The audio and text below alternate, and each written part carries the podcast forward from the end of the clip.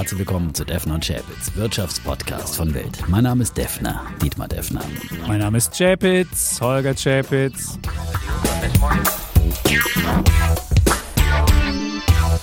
Die im Podcast besprochenen Aktien und Fonds stellen keine spezifischen Kauf- oder Anlageempfehlungen dar. Die Moderatoren und der Verlag haften nicht für etwaige Verluste, die aufgrund der Umsetzung der Gedanken oder Ideen entstehen. Episode 195, lieber Defner. Und man muss ja sagen, die Zeiten des leichten Anlegens sind vorbei. Jetzt Ja. muss man nicht nur auf Zinsen und Inflation achten, jetzt muss man auch nach Truppenbewegung sich angucken, um nicht an der Börse falsch zu liegen. Oder einfach ruhige Hand bewahren. Das wahrscheinlich ist das wahrscheinlich Ja, besser. das Ich habe mal geguckt, diese ganze Ukraine-Krise, Russland, was auch immer, hat den MSCI World ja was 2% nach unten geschickt, jetzt wieder 3 nach oben. Und da sind 2,5 Billionen Dollar an Börsenwert erst vernichtet worden. Und dann wieder dazu ist so ein bisschen wie so eine Friedensdividende, die man mit einmal rauspreist, wieder reinpreist. Ich weiß auch nicht. Es ist, es ist wahnsinnig schwierig. Und ich habe schon gehört von äh, Hedgefonds, die die ähm, Videos mit Truppenbewegung auswerten, weil man damit Ei. wirklich ziemlich viel Geld machen kann. Aber es zeigt sich vor allem wieder die alte Börsenweisheit. Politische Börsen haben kurze Beine. Diesmal sind sie ganz besonders kurz, ja. Und auf der anderen Seite gibt es ja immer die Weisheit, kaufen, wenn die Kanonen donnern. Äh, manchmal muss man auch schon kaufen, bevor die Kanonen donnern. Äh, wenn die Kriegsangst am, am größten ist, das war übrigens damals 2003 dann als im Allzeittief äh, beim äh, DAX in diesem Jahrtausend zumindest, ja, äh, war sehr kurz vor dem Irakkrieg, dass dann tatsächlich äh, der DAX sein Tief hatte und dann als der Krieg tatsächlich begonnen hatte, vor dem alle so Angst hatten, äh, sind die Börsen ja auch dann schon gestiegen. Also ähm, es ist aber vor allem unklug in solchen Situationen irgendwie aus äh, Angst und Panik sich anstecken zu lassen und dann seine Aktien, die man eigentlich längerfristig halten wollte, auf den Markt zu werfen. Äh, das äh, brecht sich äh, früher oder später, diesmal relativ schnell. Wir wollen hoffen, es kann sich natürlich auch wieder die Situation sich ganz schnell schnell ändern. wenden, das Blatt. Im Augenblick sieht es nach Entspannung im Ukraine-Konflikt aus. Ja, aber weiß ich so wirklich, die Duma will jetzt ja irgendwie darüber abstimmen, ob vielleicht einzelne ukrainische Provinzen dann anerkannt werden und dann hat man ja wieder das Kriegsszenario. Also ich wäre mir nicht so sicher, ob Ja. das jetzt schon ganz ausgestanden ist, aber darauf jetzt zu handeln und daraufhin jetzt äh, seine Aktien zu verkaufen, halte ich für hm, auch nicht Aber so es, klug. dieses große äh, Szenario, das die CIA da äh, letzte Woche am Freitag verkündet hat und plötzlich dann eben die Wall Street zum Einsturz gebracht hat und dann infolgedessen auch den DAX an diesem Montag, war ja am Mittwoch, da ist äh, der Angriffstag, ja, da marschiert äh, äh, Russland in der Ukraine ein, der 16. Februar ist sozusagen äh, der D-Day und äh, ja, ähm, und da musste man schon also äh, Zweifel anmelden, äh, wenn die so konkret äh, Vorhersagen machen, ob das tatsächlich so kommen würde, ob das wirklich eine Prognose ist oder ob da nicht politisches Kalkül dahinter steckt. Wir wissen, äh, die Geheimdienste in den USA, die werden auch manchmal politisch missbraucht, eben damals zum Beispiel auch im Irakkrieg 2003. Äh, da hat man ja dann mit irgendwelchen angeblichen Hinweisen des Geheimdienstes ähm, auf äh, Giftgaswaffen Waffen dann den Angriff auf Saddam Hussein äh, begründet und dergleichen. Colin Powell damals vor dem UN-Weltsicherheitsrat. Ähm, das war keine Sternstunde der amerikanischen Ja, aber der, der ukrainische Präsident, das war jetzt auch keine Sternstunde. Der hat dann irgendwie gesagt, ja, Mittwoch wird angegriffen. Und dann sagt er, hey, war nur ein Scherz. Ich meine, das ist sowieso ein Komiker, der da an der Spitze ist ja ein steht. Komiker? Er ist ein Komiker, ja, Also- aber, aber ganz ehrlich, ja, in so einem Fall würde selbst dem Chapitz, ich meine, der macht ja auch immer sehr viele schlechte Witze, aber bei sowas einen schlechten Witz zu machen, nur um, um das Volk ein bisschen aufzurütteln, ach, das ist komische Sache. Naja, Mhm. also Ukraine ist sowieso ein komisches Land. Ich weiß, irgendwie ist es, ich finde das ein komisches Land. Ich Mhm. verstehe es nicht. Also, ähm, es wäre der erste Angriffskrieg in Europa seit 1939, wenn die Russen da wirklich reingingen. Das muss man auch mal sagen, um mal die deutlich, um, um mal zu zeigen, was da auf dem Spiel steht. Und Deutschland wäre sicherlich einer der größten Verlierer in Europa, wenn Auf das passieren würde, weil wir ja unsere hauptsächliche Energie aus Russland beziehen. Und ähm, Ich ja. möchte nicht wissen, was dann mit dem Gaspreis tatsächlich passiert. Im Vorfeld äh, ist an diesem Montag ja nochmal um 13 Prozent hochgeschossen teilweise. Und äh, das würde natürlich dann auch die Inflation, die auch nochmal Thema bei uns ist heute, auch nochmal zusätzlich anheizen. Das war ja dann diese große Angst, weshalb die Börsen auch so empfindlich reagiert haben, was man gesagt hat, okay, dieser Teufelskreislauf aus äh, Inflation, steigenden Zinsen und dann wieder äh, fallenden Kursen, der würde dadurch nochmal beschleunigt und befeuert werden. Und das wäre natürlich schon eine Gefahr gewesen.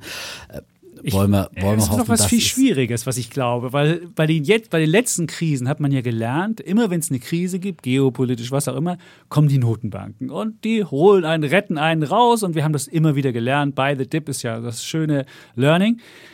Und jetzt in der Krise, wenn dann auch noch die Inflation zusätzlich angeheizt wird, da funktioniert das halt Mhm. nicht mehr. Und deswegen waren die Märkte auch in den letzten Jahren immer so immun gegen jeden Schock, weil das halt einfach mit, mit, mit Liquidität zugeschüttet wurde. Aber bei Kriegen haben nicht halt unbedingt jetzt die Noten, mehr. Notenbanken immer reagiert. Kann ich mich jetzt nicht erinnern, dass die unbedingt äh, auf den Irakkrieg oder, oder, oder dergleichen. Nee, das dann, ist seit äh, 2008 haben wir das gelernt. Seit ja, 2008 das waren, haben wir das gelernt, waren ökonomische Krisen, aber keine Kriege und, und, und geopolitischen Konflikte und so weiter. Also die werden Ja, nicht aber wir haben, mit, wir haben mit China Riesenkonflikte gehabt. Wir haben den, den ganzen Handelskonflikt gehabt. Wir hatten die, wir hatten die, die, die- Deglobalisierung, all diese Sachen. Und dann haben wir alles re relativ locker weggesteckt und haben immer wieder gekauft, haben gelernt, oh, kaufen, das ist gut.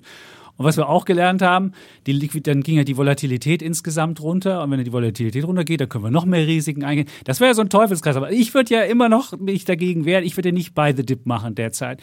Ich denke ja, da ist wirklich, was die Inflation anbetrifft, da muss jetzt die Notenbank wirklich reagieren, damit die Erwartungen nicht weggehen. Ja, wir wollten ja über die noch Inflation ein- gleich noch reden, aber Genau. ich wollte noch mal bei den politischen Krisen. Also da finde ich schon, bei äh, The Dip kann man da jetzt äh, aus diesem geopolitischen Risiko heraus, finde ich, machen. Ja, Und ich äh, habe auch gleich noch ein Beispiel, wo ich es gemacht habe. Das ist aber eine Einzelaktie. Ähm, hängt aber auch natürlich mit dem, wenn man momentan als Einzelaktien mit schlechten Nachrichten kommt, in diesem äh, volatilen, nervösen Umfeld, ist es, wird man doppelt abgestraft.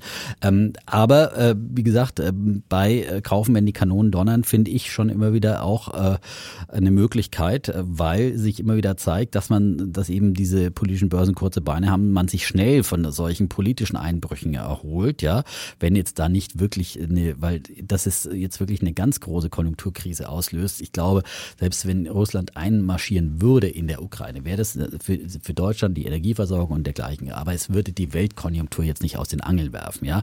Das muss man sich jetzt, glaube ich, auch mal ganz realistisch sein. Dazu ist äh, äh, Russland ein zu kleiner Spieler auf der Welt und auch äh, die, die Echt, der äh, größte die Gasversorger weltweit, der aber, zweitgrößte also, Ölproduzent weltweit. Gut, die könnten, also für die wäre das nicht schlimm, die könnten ihren ganzen Kram nach China verkaufen. Das wäre für die kein Problem. Ich Für für Deutschland wäre es problematisch, natürlich äh, Gas, hättest- aber mal, wir gehen jetzt in den Sommer rein und äh, Die Industrie könnte, braucht und, auch schon noch ein bisschen Energie und da könntest Ja, du, aber- und es gab ja, es gab ja Studien von der Commerzbank beispielsweise, die haben gesagt, wir könnten das machen, aber die Menschen müssen sich dicke Pullover anziehen und die Unternehmen könnten nur noch drei Tage die Woche produzieren. Und für ein produzierendes Land wie Deutschland wäre ich mir nicht so sicher, ob das nicht doch äh, eine, boah, Also ich glaube auch eine nicht, gewisse dass es- Rezessionsgefahr mit sich brächte. Für Deutschland wäre es wäre es äh, sicherlich eine Bestimmt. Gefahr, aber ich würde es mal sagen für die für die Weltwirtschaft weniger, ja, äh, gerade für die amerikanischen Börsen und so weiter.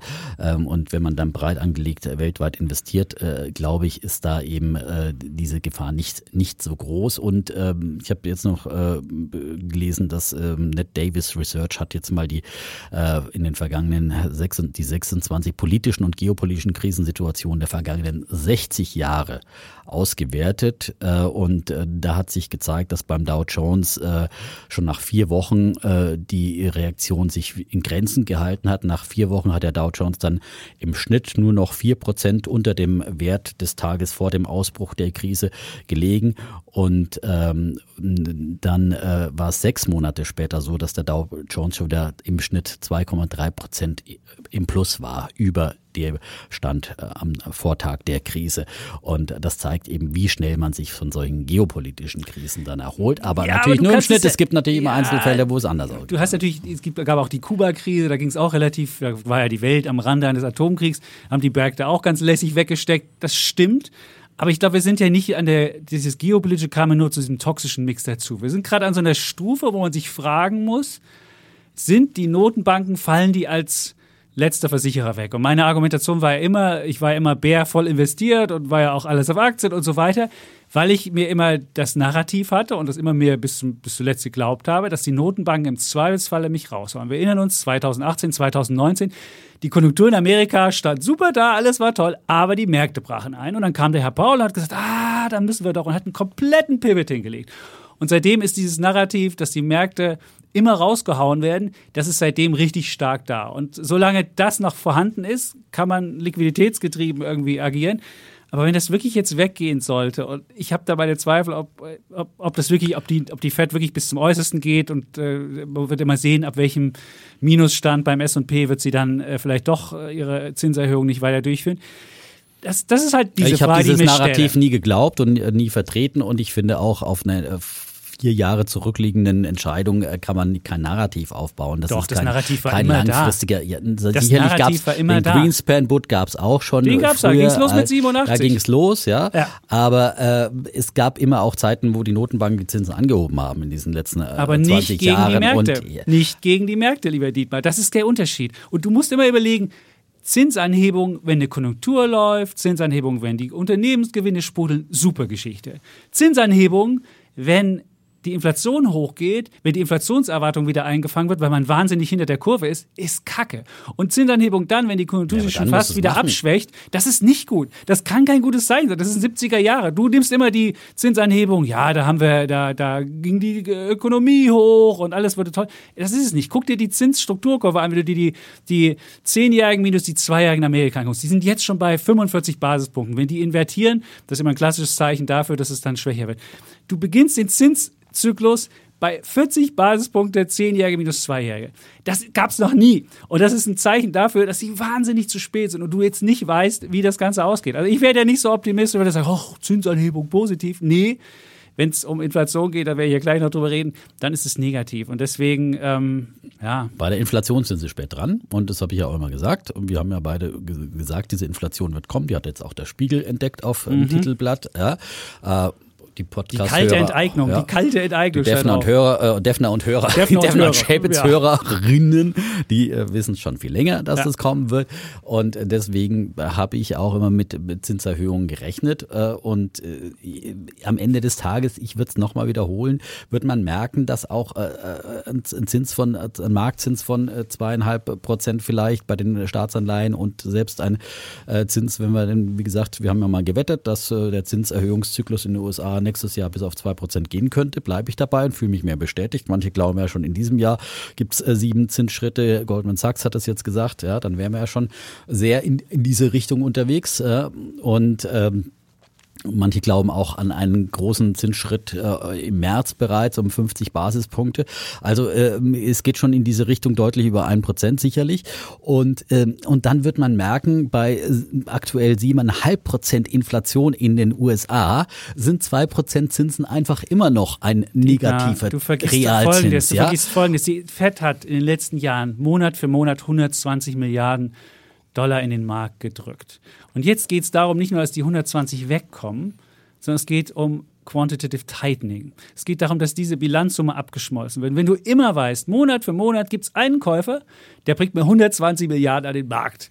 Und das, der kauft jetzt zwar Staatsanleihen und auch Hypothekenpapiere, aber dieses, dieses Geld, was dahin geht, kommt irgendwie früher oder später trickle down in den Markt rein. Und das ist weg und jetzt geht sogar jemand und nimmt es mir sogar noch weg. Das ist was völlig anderes als einfach nur eine Zinseinhebung. Du wirst feststellen, es ist, das, bisher war das so, oh, das kostet so viel, dann kostet es auch so viel. Das war, wir hatten überhaupt keine Idee mehr, äh, Idee mehr, was, was, ein, was ein absoluter Wert ist. Wir haben alles relativ gesehen. Da gibt es diese wunderschöne Geschichte, die Mohammed Arian letztens erzählt. Da kommt ein Mann nach Hause zu seiner Familie und sagt, hey, weißt du was, ich habe einen Hund gekauft für 40.000. Guckt die Familie an, what? Was hast du gemacht für 40.000? War ein super Schnapper, weil die Katze daneben kostete 50.000. Und War jetzt wahrscheinlich gucken wir- ein NFT-Hund, ein NFT-Hund. Und jetzt stellen Jawohl, wir fest, da, nein, nein, nein. Und jetzt stellen wir auf einmal fest, dass dieser Hund für 40.000, dieser Kleffer, vielleicht gar nicht 40.000 wert ist. Und das ist der Unterschied, dass wir bisher in so einem, in so einem Buy the Dip und alles wurde relativ bepreist. Das ist billig, oh, das, oh, zehnmal Umsatz, oh, da gibt es ja was mit 30 Mal Umsatz. Das ist schon, und das, diese Geschichte kommt raus. Und deswegen kann ich mir das nicht so lässig vorstellen. Also ich kann mir schon vorstellen, dass es da noch ein bisschen ruppiger wird und dass wir schon noch ein bisschen rumpeliger haben. Und, ähm, Aber bei auch diesen Werten haben wir ja einen, einen Großteil dieses Crashes hinter uns. Das sind ja die Werte, die abgestraft wurden um 80, 90 Prozent teilweise gefallen sind. Äh, da, da ist ja jetzt, äh, diese wurden ja Großteil dieser Übertreibung rausgenommen. Und äh, was du ansprichst hier, äh, Fantasiewerte, die gibt's im Kryptobereich noch, äh, da ist noch äh, viel Luft abzulassen. Das ist ja auch schon immer meine These gewesen. Und trotzdem, ähm, man darf ja auch nicht vergessen, die Anleihemärkte bei steigenden Zinsen verlieren die Anleihen an Wert. Da, da, man spricht ja auch schon lange von der Big, Big Rotation, die da kommen würde, raus aus Anleihen, dass die plötzlich die Großanleger auch merken, ich habe, mir drohen Kursverluste mit meinen Anleihen, dann müssen die auch raus aus den Anleihen. Da kommt ja auch wieder Geld auf den Markt, das möglicherweise dann auch wieder in den Aktienmarkt fließt, weil die Leute sagen, ja Moment mal, äh, wenn ich hier äh, drohende Kursverluste habe, dann äh, gehe ich doch lieber in, ja sicherlich nicht Moment in Hightech-Werte. Wenn ich 4% Zins ich, dann äh, habe, dann muss ich doch in den Aktienmarkt gehen. Moment mal, hä, was? 4% Zins wirst ja, du noch, noch länger nicht. nicht. haben. Aber, ja, aber gesagt, du musst sehen, der Zins wird dann auch wieder attraktiver. Also so, also so Moment mal kann man auch umgedreht aber, sagen. Aber attraktiv, aber solange der Realzins, also der Zins, äh, die, die, Abzug der nach Abzug der Inflation negativ mhm. ist, ist es immer noch keine attraktive Anlage. Das muss man einfach sagen. Und dann kaufe ich mir wieder lieber eine eine Aktie, einen Realwert. Das kann natürlich dann auch muss nicht immer nur Hightech und und und, und Technoschrott oder was auch immer sein mhm. und und Fantasiewerte der Zukunft, sondern solide Aktien wunderbar. Siemens hat letzte Woche vermeldet, die haben so prall gefüllte Auftragsbücher wie noch nie und äh, das ist eine wunderbar solide Anlage mit Dividendenrenditen äh, weit über den Zinsen und so weiter und so fort. Also das sind doch, da gibt es doch viele, viele Möglichkeiten ja, für die Börse ja insgesamt. das habe ich ja gar nicht bezweifelt, ja, aber nur in Amerika beispielsweise ist der S&P immer noch bei einem Kursgewinnverhältnis von 20 oder 21. Und das ist im ja, Historienschnitt haben wir im Historienschnitt haben wir 16. Jetzt haben wir so eine ja. toxische Veranstaltung, wo irgendwie jemand Liquidität wegnimmt, wo irgendwie die Welt umschaltet. Da kann ich doch nicht mehr so eine so eine. Ja, ich habe zum Anfang des Jahres auch gesagt, dass ich glaube, dass der DAX den S&P outperformt. Dabei bleibe ich und ich glaube, da wird es auch Anpassungen geben, dass Amerika ein bisschen runtergeht. Aber Amerika ist traditionell immer höher bepreist, weil es einfach auch äh, ne, als freieste äh, Marktwirtschaft einfach auch viel mehr Möglichkeiten hat und einen großen Markt und so weiter und sehr viele Vorteile, äh, die eben andere Märkte nicht bieten. Ähm, und ähm, aber das wird sich auch ein bisschen anpassen und ähm, die Börsen insgesamt und gerade wenn man breit angelegt, diversifiziert weltweit ist, dann mache ich mir da einfach keine Sorgen und dann würde ich äh, dann sicherlich ist man tech-abhängig in den, in den großen ETFs auch, weil die, die Big Tech da sehr stark gewichtet ist. Mhm. Da kann vielleicht auch noch ein bisschen Luft rausgelassen werden. Aber, äh, aber das sind äh, keine Blasen, wo man jetzt Panik haben muss, dass sich das Jahr 2000 wiederholt. Nur im Kryptobereich, wie gesagt. Ja, das Ach, wäre meine Im Kryptobereich. Ja. Er kennt nur eins. er kennt nur eine Sache. Er kennt immer nur Krypto. Krypto, Krypto. Ja, habe ich gleich noch ein Beispiel. Krypto, Krypto, Krypto, sehr schön. Nein, aber ja. ähm, im Breiten, ich würde jetzt auch keinen, kein, äh, nicht meine, meine ähm, Sparpläne auflösen oder würde auch nicht meinen MSCI Welt, aber ich finde halt dieses, dieses, dieses reflexartige immer wieder nachkaufen, was jetzt gibt es ja wieder andere Unternehmen, weiß ich nicht, Upstart oder wie sie alle heißen, so kleine Tech-Buden, wo du echt nicht weißt, die immer noch teuer sind. Schwierig, ja, aber es ist, schwierige aber Angelegenheit. Das zu allen dieses, Zeiten. Ja, aber dieses beide Dip ist immer noch in den Leuten drin. Und da kann ich nur sagen, Freunde, dieses beide Dip, nehmt es einfach weg, überlegt euch, was ihr haben wollt und, und macht vielleicht mal ein Schnäppchen. Nein, aber dieses immer bei the Dip, das ist immer, wirklich. Ein, aber, aber das, ist Chance ist, ist, ich bin ein bekennender Schnäppchenjäger. Und zwar im Leben wie in, ich gehe äh, regelmäßig zu Lidl und Aldi, ja.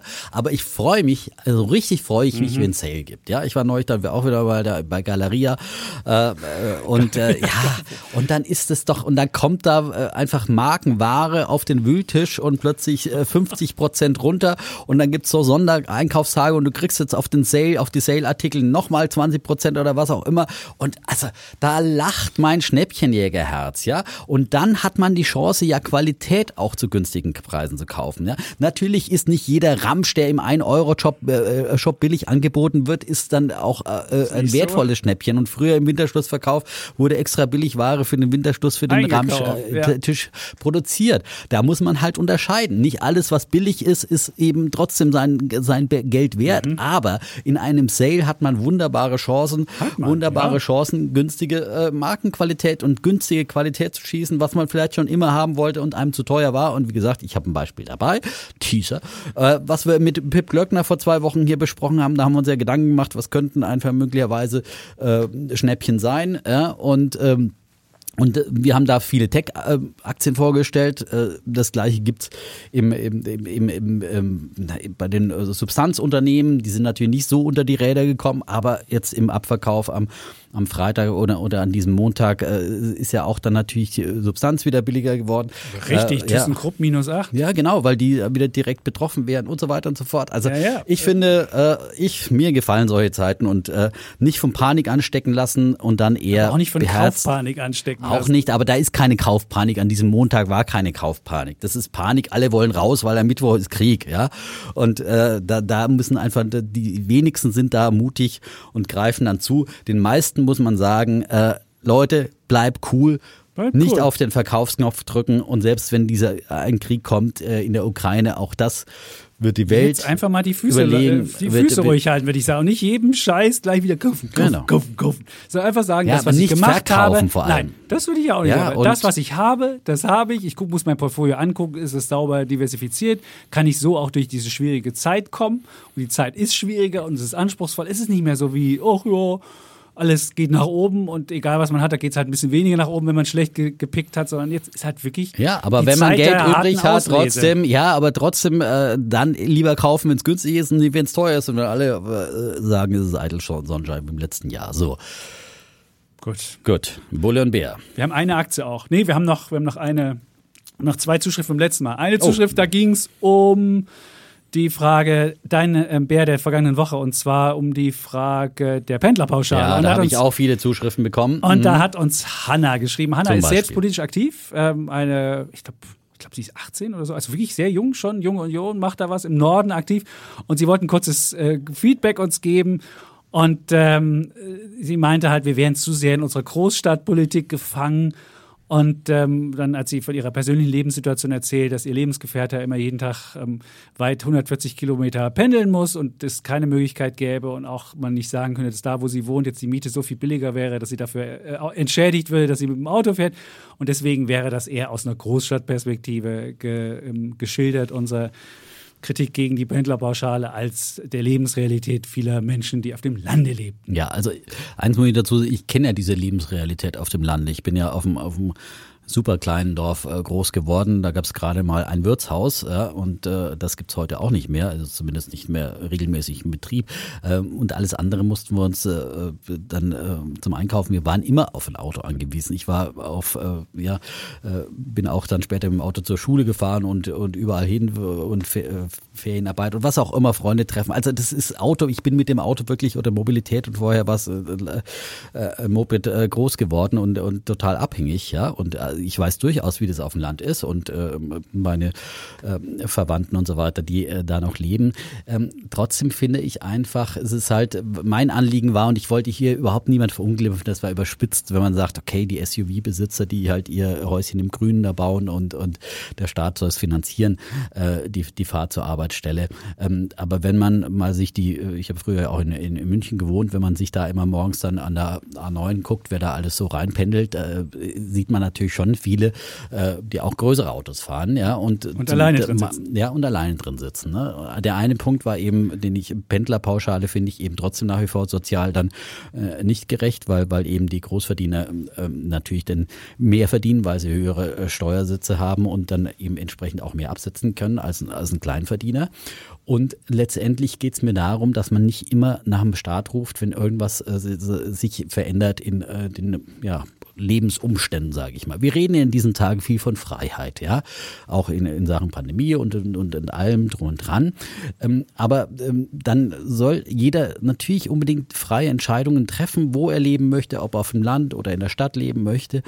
Aber sobald dann äh, sich irgendwas ändert, wird immer nach, nach dem Staat gerufen. Ja, das ist, ob der, Milch, der Milchbauer äh, nicht mehr genug Geld kriegt ja, für seine Milch, dann ruft er nach dem Staat und und wenn der Pendler äh, plötzlich an der Tanksäule mehr zahlen muss, äh, Überraschung, dass Benzinpreise auch steigen können, dann wird sofort gerufen, ja, jetzt muss der Pendler pauschal steigen. Äh, wie gesagt, es ist eine freie Entscheidung und durchaus sind auf dem Land die, die Mieten billiger als in einer, einer Großstadt oder man kann zumindest dort irgendwie noch ausreichend Wohnraumgewinn äh, bekommen, äh, was in der Stadt wirklich, wirklich schwierig ist. Ähm, und ich glaube schon, dass es da eben unterschiedliche Preise gibt und, und das muss man halt einfach, einfach abwägen, ja. Und am Ende des Tages mit auch jemand irgendwann geschrieben dann so nach dem Motto, ja, da habe ich überhaupt keine Motivation mehr zu arbeiten, da kann ich es auch gleich bleiben lassen, äh, wenn ich da so nach dem Motto draufzahle durch, durch das, die höheren Spritkosten.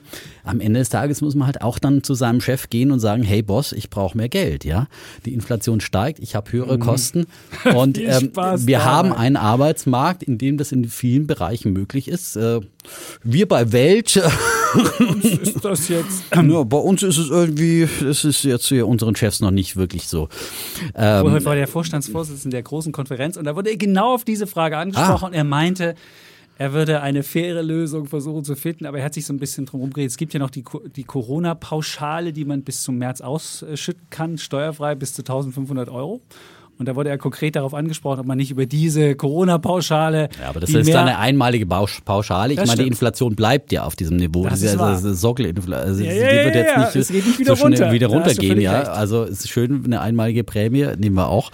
Aber letztendlich geht es darum, dass die Kosten dauerhaft steigen und dass man dann einfach sagen muss, hey Boss, ich brauche mehr Geld. Mein, da kann man sich auch so teurer. Es, es, es, lohnt sich für mich nicht mehr äh, dann hier zu arbeiten und hierher man kann sich auch einen Kinderbetreuungszuschuss machen lassen, das ist günstig oder einen Dienstwagenzuschuss oder Dienst. Es gibt da auch so Zuschüsse, die der Arbeitgeber günstiger machen kann. Also es muss nicht unbedingt immer die 5 Euro mehr sein, sondern man kann auch versuchen, irgendwie vielleicht auch ein Dienstfahrrad oder ein Dienst hier oder das. Also man kann auch versuchen, so Nebengeschäfte zu vereinbaren. Das tut nicht so weh für den Arbeitgeber und bringt einem persönlich auch was oder vielleicht das Ticket für die, für das, äh, für die, für die Arbeit, für den Arbeitsweg oder was auch immer.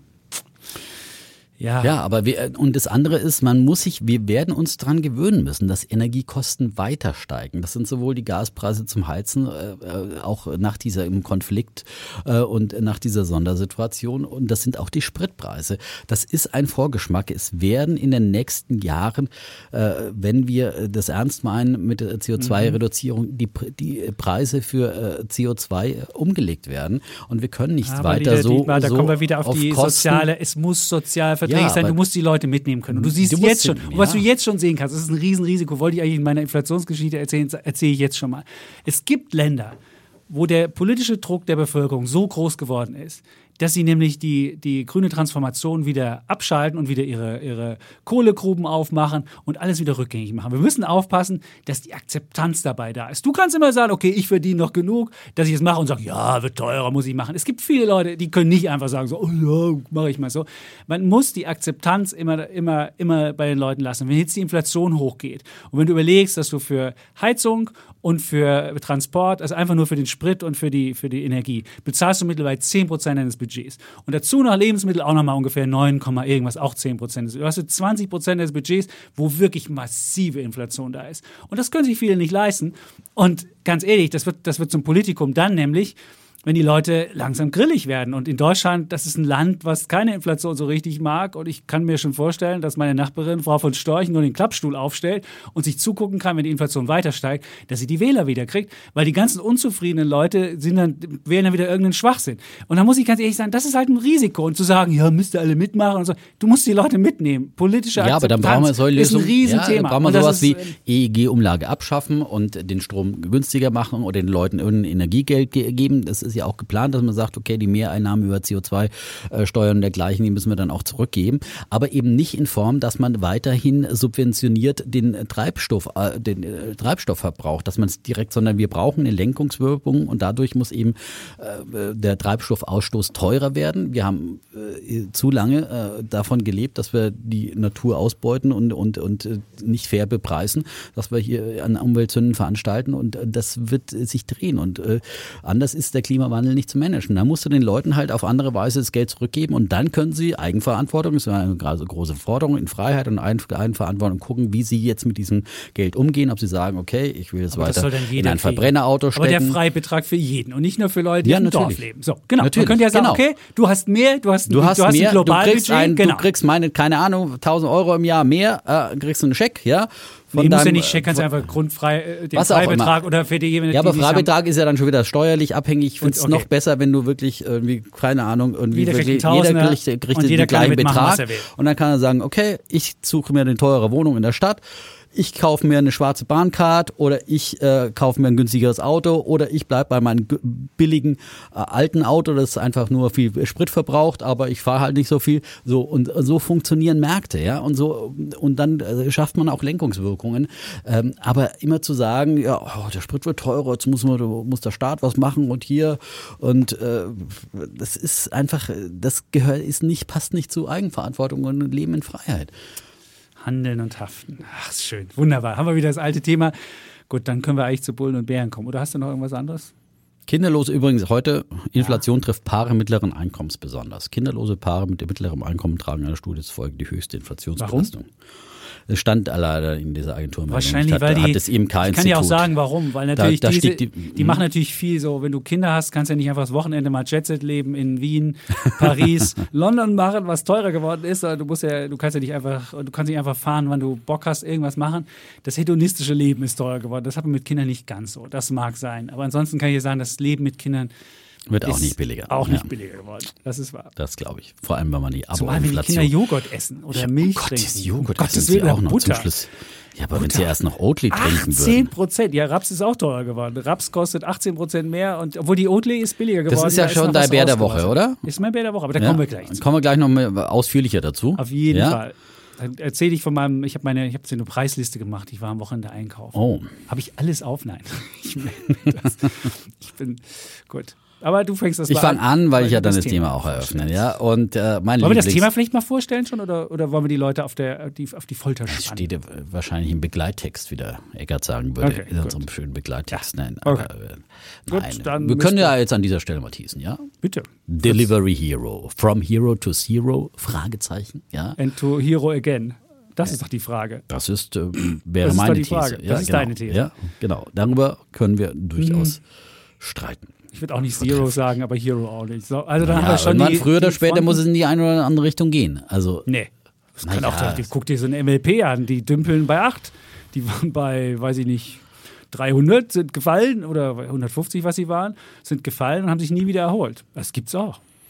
Ja, aber ich glaube, beim, im, im Digitalen ist dann eher äh, schwarz oder weiß. Entweder du gehörst zu den Gewinnern oder du wirst irgendwann vom Markt verschwinden. Meinst du? Und wenn es nur durch eine Übernahme ist. Also du wirst dich nicht hier durchmogeln können wie so eine, wie so eine Weiß ich nicht, aber wenn du, wenn du, das ist ja so ein, wie so ein Utility wenn du einfach nicht schaffst, richtig Gewinne draus zu Ja, aber du musst Gewinne machen. Ja, wenn ja aber wenn, wenn du, wenn du aber so lahme Gewinne machst, so weiß ich nicht, ja, so wie so ein Einzelhändler, nicht, ja. dann hast du so eine Aktie wie die Metro und dann geht ja auch nicht richtig was los. Also, ja, aber das ist der, der, der Verteilungswert, der, the winner takes it all im, im, im Digitalen ist einfach da viel mehr mhm. der Fall. Äh, natürlich kannst du sagen, ich bin auf gewissen Märkten da irgendwie die Nummer eins und da mogel ich mich sofort hin, aber wir sehen ja bei der, lass uns die Diskussion Gut, nachher führen. Ja, bevor wir jetzt hier.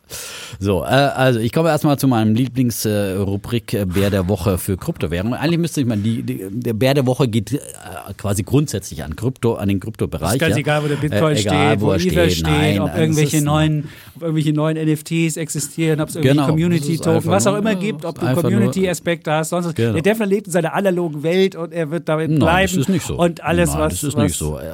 Na gut. Es gibt jetzt schon 17.500, äh, oder? Ich gucke ab und zu mal da auf CoinMarket oder wie heißt es? Äh, CoinMarketCap? Ja, CoinMarketCap habe ich hier schon. Da, ja, da gucke ich immer, wie viel, wie viel Kryptowährungen es gerade so gibt, ja. Ja klar, es gibt ja auch immer mehr Anwendungen, beispielsweise. Natürlich, viele Aber es gibt keine Inflation bei Kryptowährungen. Es gibt nur jedes Monat 1000 mehr. Nein, es gibt ähm, halt gewisse Kryptowährungen, die auch eine gewisse. Ja, wenn du für jede Community, die du aufmachst, die Defner Community, du wirst es ja nicht machen wollen, egal, wir machen das bei Triple E irgendwann, verspreche ich dir. Also da gibt es dann irgendwann eine Community und dann hast du einen Community-Token dafür. Und dann haben wir das. Und wenn es ganz viele Communities gibt, gibt es natürlich auch mehr Tokens. So einfach ist es. Ja, ja genau. ich meine, es heißt viele aber, mehr Tokens, aber keine ja, Inflation. Ja. Nein, es geht ja nicht nee, um Inflation. Es geht ja auch nicht darum, dass der Token dafür da ist, dass du es jetzt wie Gold machst, also ein, ein, ein, ein weiß ich nicht, Definite Chapitz Token oder was auch immer ein Token, würdest du ja nicht dafür nehmen, dass du es als, als Wertaufbewahrungsmittel machst, sondern das würdest du damit machen, dass du bei der Weihnachtsfeier bei uns da sein kannst, dass du vielleicht mal deinen, deinen Defner-Helden mal im Studio besuchst, dass du vielleicht ein Weltabo dazu kriegst, dass du das und jenes und irgendwas machst machst. Das könnte auch sein. Und da ging es jetzt nicht darum, dass du das als Geldersatz machst, sondern einfach darum, du gehörst dazu. Und das ist wie so ein Hoodie, nur im Digital. So, aber ich erkläre es dir irgendwann nochmal. Okay, ja. Mach du erstmal deinen Bär. Ich mache meine Bär der Woche. Also, der geht an den Crypto Bowl, der, der Super Bowl an diesem Sonntag, ja. Und äh, da waren zum ersten Mal äh, im, im großen Stil die Kryptoanbieter als Werbende vertreten. Und das sind ja immer die teuersten Werbespots überhaupt auf dieser Welt, die im Fernsehen ausgestrahlt werden, die beim Super Bowl laufen. Und diesmal waren eben die Kryptofirmen stark mit dabei. Zum Beispiel FTX von Sam Bankman Fried Frights, keine Ahnung, wie er heißt, äh, der hat gleich äh, auch im Rahmen der Werbespots dann Bitcoins verschenkt. Äh, Coinbase, äh, hier deine Lieblingsfirma war auch mit dabei. Da habe ich ja mit dem Pip jetzt auf deinen Namen gewettet, ja. ja. Ähm, also ich gegen Coinbase natürlich. Ja, du ja, hast mit Jumia genau. gewettet. Ich habe Jumia, Jumia gegen Coinbase, das Rennen läuft. Ich guck mal kurz, Ja. wie es steht. Du kannst dabei weiter erzählen. Und mal, äh. BitBuy war auch mit dabei, auch eine Kryptobörse und viele andere. Und äh, letztendlich, ähm, wie gesagt, wurde dann der Super Bowl gleich mal von äh, vielen in einen Crypto Bowl umgetauft und es erinnert einfach an äh, das Jahr 2000 und damals sprach man vom Dotcom Super Bowl im Jahr 2000. Da waren es nämlich die Dotcom-Firmen, die ihr frisch an der Börse eingesammeltes Geld da in Werbespots äh, verbrannt haben. Ein Fünftel äh, damals waren Tech-Startups, die ähm, die Werbespots da im ähm, Super Bowl gebucht haben. Und äh, Pets.com war zum Beispiel mit dabei. Und wenig später platzte dann die erste Internetblase und äh, ja, viele Träume und viele Geschäftsmodelle und viele Werbende, die dort ihr Geld ausgegeben haben. Und das ist einfach eben, eben auch so ein Kontraindikator, äh, wenn Wer da wirbt, geht unter. nicht unbedingt, aber äh, wenn viel Geld Bald kein Pepsi In mehr, einem das mein Markt. Sohn hört. in einem and Markt ist, nein, aber die, die Modeunternehmen, die Mo Mode, Mode, äh, Ach so, die sind äh, manchmal dann angezählt. okay. Nicht immer, aber es könnte ein Kontraindikator sein, wie viele es gibt, wie, wie es so viele gibt, meine ich. Okay. Das war's schon? Das war schon. Das war der das ist ein kurzer Bär. Hast, du, kurzer hast, du, Bär. hast du super, hast du Super Bowl geguckt? Nee, habe ich nicht geguckt. Das ist mir einfach der, zu spät. der Sohn hat das ja, der Sohn war ein Riesenfan dieses Jahr und hat, war dann begeistert und der Kollege Westermeier war ja auch da, hat uns dann auch geschrieben, wo er saß im Stadion und so und mein Sohn so, oh, der ist da und, und dann äh, haben wir, habe ich auch am Anfang mitgeguckt. Ich kapiere die Regeln Hat er gewunken dann mal? Nee, nein, nein, er, er, saß so, er saß so, er hatte relativ- ja, genau, er saß hinten in der, in der, bei der, bei den Roten, ich weiß nicht mehr, wie die hießen irgendwie. Also jedenfalls nicht bei den LA Rams, sondern auf der anderen Seite saß er in dem, an der, an der Kurve. Und ich fand ja die, mein Sohn fand diese, die, die Show so gut. Die war ja, da war ja, The Weekend war ja, die. Weekend war ja viel bessere Show. Ich meine, Weekend ist natürlich nicht so geil wie die Rapper, die da waren. Also die, die Rapper waren schon außerordentlich gut und haben dann gerappt, aber da haben sie einfach nur ein Haus hingestellt und ein paar Autos und ein paar Mädels davor gestellt und das war alles. Das, die Show fand ich ein bisschen lahm. Natürlich, die Musik war ziemlich geil und äh, ja. Jetzt Und du hast erster- geguckt die Nacht Ich habe Super Bowl ne? geguckt Wow. am Anfang. Ich habe nicht bis, der Sohn hat geguckt bis irgendwie 3 Uhr und ich bin irgendwie um, ich hatte ja eh Podcast, da ist man ja eh nachts unterwegs und ich habe so ein bisschen am Anfang geguckt und wunderte mich immer, man stürzt sich einfach auf die anderen drauf. Und dann nennt man das Quarterback. Also Ich habe hab von den Regeln keine Also ich auch nicht. Ich auch aber, nicht. Ich habe das früher mal ab und zu mal so ein Event besucht, äh, aber da auch nichts mitgekriegt. Aber Also es das kommt nach Deutschland jetzt, die. NFL in München irgendwann. Es gab so einen NFL-Geschäftsführer Deutschland ist bestimmt und der will das jetzt in Deutschland ganz groß aufziehen und dann gibt es ganz viele NFL-Fans. Und angeblich hat er schon für, das, für die N- 60.000 im Olympiastadion, hat er nicht immer nur im, im, im Bayern-München-Stadion, hat er schon, in der Allianz Arena hat er wohl schon 250.000 Anmeldungen. Es muss richtig viele Fans hier geben von diesem komischen Sport.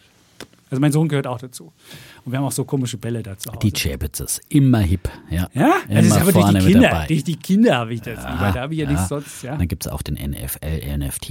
Ja, wunderbar. Einer mehr. Gibt es auch. Ja, ja, ja. Ich, auf jeden So, Fall. Aber schöner ist, ist eine schöne Geschichte. Ja. Und dann guckt er so, zeigt so einen Rapper an, sagt, hey, der hat ja 24 Millionen. Da sage ich, das hat Defner und Chavez am ersten Tag. Noch nicht ganz. Also, Ironie, meine Damen und Herren. genau, danke. Dann komme ich zu meinem ähm, Bär in der Woche. Wir haben ja schon über Inflation gesprochen. Fange ich, ich war am Wochenende im Einzelhandel ähm, und man muss feststellen, die Inflation ist da schon richtig fett angekommen. Noch nicht bei den Basisprodukten, gibt es so das berühmte Eckprodukt, die Milch beispielsweise, da ist noch nichts erhöht worden, das sind noch die alten Verträge, aber es gibt schon so, immer wenn es so ein bisschen jenseits des Eckprodukts ist, da sieht man schon, was passieren wird. Beispielsweise der Quark 20 Prozent teurer geworden, der Joghurt, wenn man nicht die Standardvariante nimmt, sondern den Weideglück Bio-Joghurt, der kostet 2,45 das Kilo. Das kostete früher 2,29 und der Standard-Joghurt kostet nur 1,69, auch Bio. Also man sieht schon, was da passiert. Butter ist 17 Prozent teurer geworden.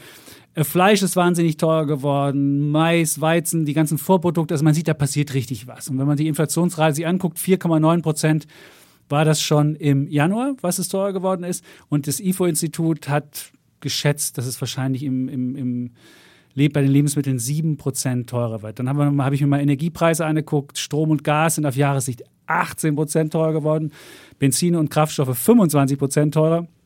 Noch da kann man, wenn man sich die Strompreise anguckt, wird das weiter nach oben gehen. Bauholz 59% Gebrauchtwagen wahnsinnig viel teurer. Also es ist der größte inflationäre Schub seit langer Zeit. Und ich habe mal geguckt, was ist jetzt mit, wie, wie entsteht Inflation und was ist das Problem und warum ist es so schwierig, dass die Notenbanken bisher noch nichts gemacht haben. Also Inflation, wenn man in die 70er Jahre guckt oder in andere, es gibt meistens irgendeinen Staat, irgendeine Disruption, weiß ich nicht, in den 70er Jahren war es Öl, jetzt war es ja auch ähm, die Lieferkettenproblematik oder beziehungsweise Arbeitskräfteproblematik. Es geht meistens irgendwie los. Und da kann eigentlich eine Notenbank nichts gegen tun, weil wenn irgendwo einfach kein Öl mehr kommt, wird der halt teurer, da kann die Notenbank ja Zinsen erhöhen, wie sie will. Aber dann passiert das nächste, dann kommen wir nämlich in Stufe 2 der Inflation. Und dann geht das so in die Erwartungen rein. Dann kommen die Unternehmen und denken sich so, oh, uh, jetzt müssen wir mal die, die Preise, die wir hier, Einkaufspreise haben, müssen wir auf die Kunden umwälzen.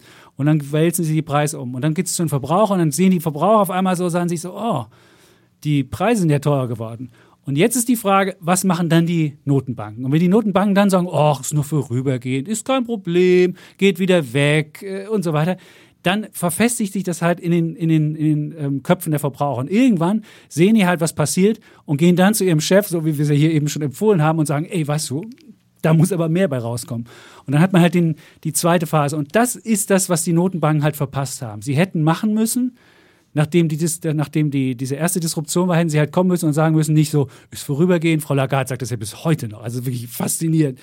Denn wenn, wenn die Leute denken, das ist wirklich, da, da macht jemand was gegen und die passen auf und nicht, man hat nicht das Gefühl kriegt, das lässt man gewähren und so weiter, dann, äh, dann gehen erst die Erwartungen, setzen sich nicht fest. Und wenn man dann irgendwann nochmal in die dritte Stufe der Inflation kommt und dann denkt, naja, die Inflation wird nächstes Jahr, übernächstes Jahr und übernächstes Jahr auch noch hochgehen, dann gehe ich gleich zum Chef und sage, ich will nicht nur die Inflation für dieses Jahr haben, nämlich ungefähr, weiß ich nicht, 4 Prozent, sondern gehe ich auch noch hin und sage, nächstes Jahr wird es ja wieder und ich kann ja nicht jedes Jahr zum Chef gehen, dann komme ich gleich und sage, ich brauche 10 Prozent mehr. Und das ist das Problem, was man bekommt, wenn man nicht von Anfang an als Notenbank zumindest kommunikativ dagegen geht. Und das haben die Notenbanken in Amerika verpasst. Da sind die Lohnsteigerungen schon viel höher als in Deutschland.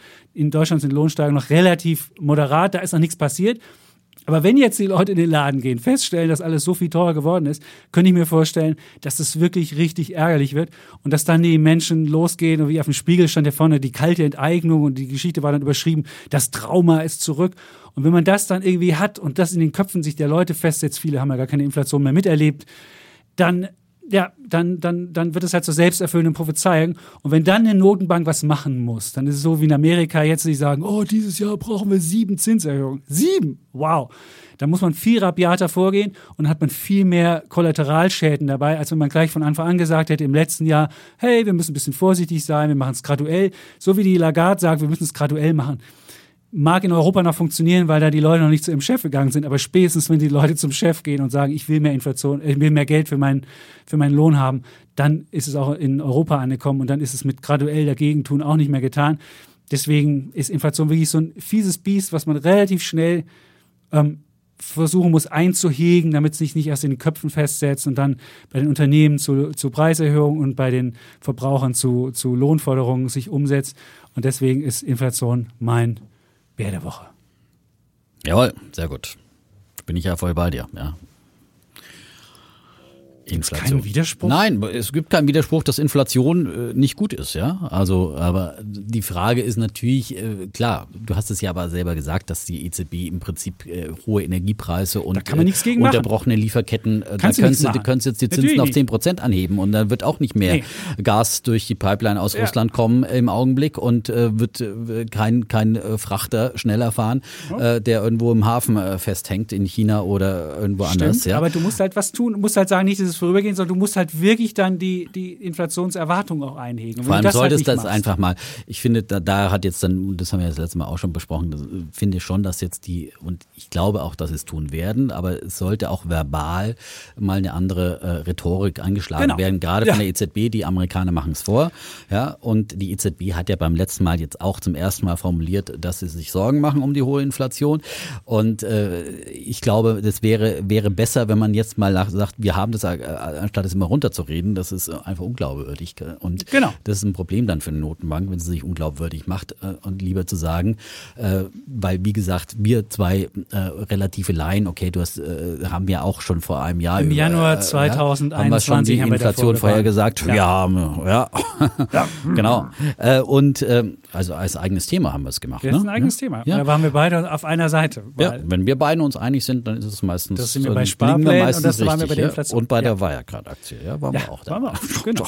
Ja, hab ich schon immer gesagt, ja. Nein, aber ich meine, es war irgendwie ähm, schon irgendwie, mit, wenn man so ein bisschen mit wachen Augen durch die Welt geht, äh, kann man sehen und auch äh, dann zusammen addieren, was, da- was dann draus wird. Auch wenn man diese Einzelheiten mit diesen unterbrochenen Lieferketten und ähm, vielleicht nicht im Detail dann so, so gesehen hat, aber, äh, aber das, äh, wenn einfach äh, was wieder anzieht, eine Weltkonjunktur und, und, und dann die Nachfrage wieder steigt und, und äh, aus einer Krise heraus, dass es da gewisse Verwerfungen gibt. So. Ähm, aber ich finde, deswegen ist es wichtig äh, für die Notenbank, das zu adressieren und auch zu reagieren. Und ich glaube, sie werden es auch tun. Die EZB wird im, im, im, im, im, im März äh, werden sie ihre Prognosen anpassen müssen. Sie werden äh, dann ähm, ein schnelleren Ausstieg aus, aus den Anleihekäufen verkünden müssen und sie werden auch eine Zinswende in Aussicht stellen, vielleicht zum Jahresende. Ich würde, wie gesagt, nach wie vor äh, darauf wetten, dass wir dieses Jahr noch eine Zinswende bekommen. Ähm, aber wir haben eine andere Wette heute. Ja? Ähm, kommt gleich äh, zu meinem Bullen. Wir, wir jetzt mal wieder ein bisschen Gas geben, oder? Haben wir hier. Wo sind wir denn? Ja, ja. Oh, noch 44 Minuten.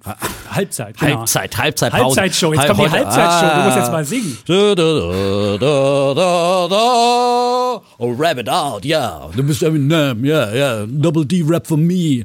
Ja, Funk Show. So. Also wenn wir jetzt hier nicht eine Million Abrufe haben, dann weiß ich auch nicht, was das ist. Das war eine Halbzeitshow, die Das war eine wirklich- Halbzeitshow. Das war unsere Halbzeitshow. Halbzeitshow. Ja, Halbzeit, ganz Alter, was ist spontan. denn hier los? Ganz Spontan. Nach Haben Minute abgesprochen. 44. Nein, war nicht Wenn geplant. Bei uns ist hier alles nicht geplant. Nein. Check So. it out, yeah. Yeah. Boo, boo, boo.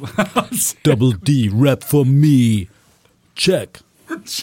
So stellen So. sich Menschen in unserem Alter vor, wie man rappt. Ja. Wunderbar, Ja, genau. gefällt mir. Ja. Komm, komm So, zu deinem... äh, mein Bulle der Woche, äh, auch eine äh, äh, Branche, die äh, ja, ich gut finde, die Solarbranche letztendlich. Da Wirklich? gab's, ja, ja, falls es noch nicht, äh, falls es noch nicht äh, niemand mitbekommen hat, ja, kam aber auch unter die Räder, also zum Beispiel ein Segment, wo ich meine, kann man auf Schnäppchenjagd gehen.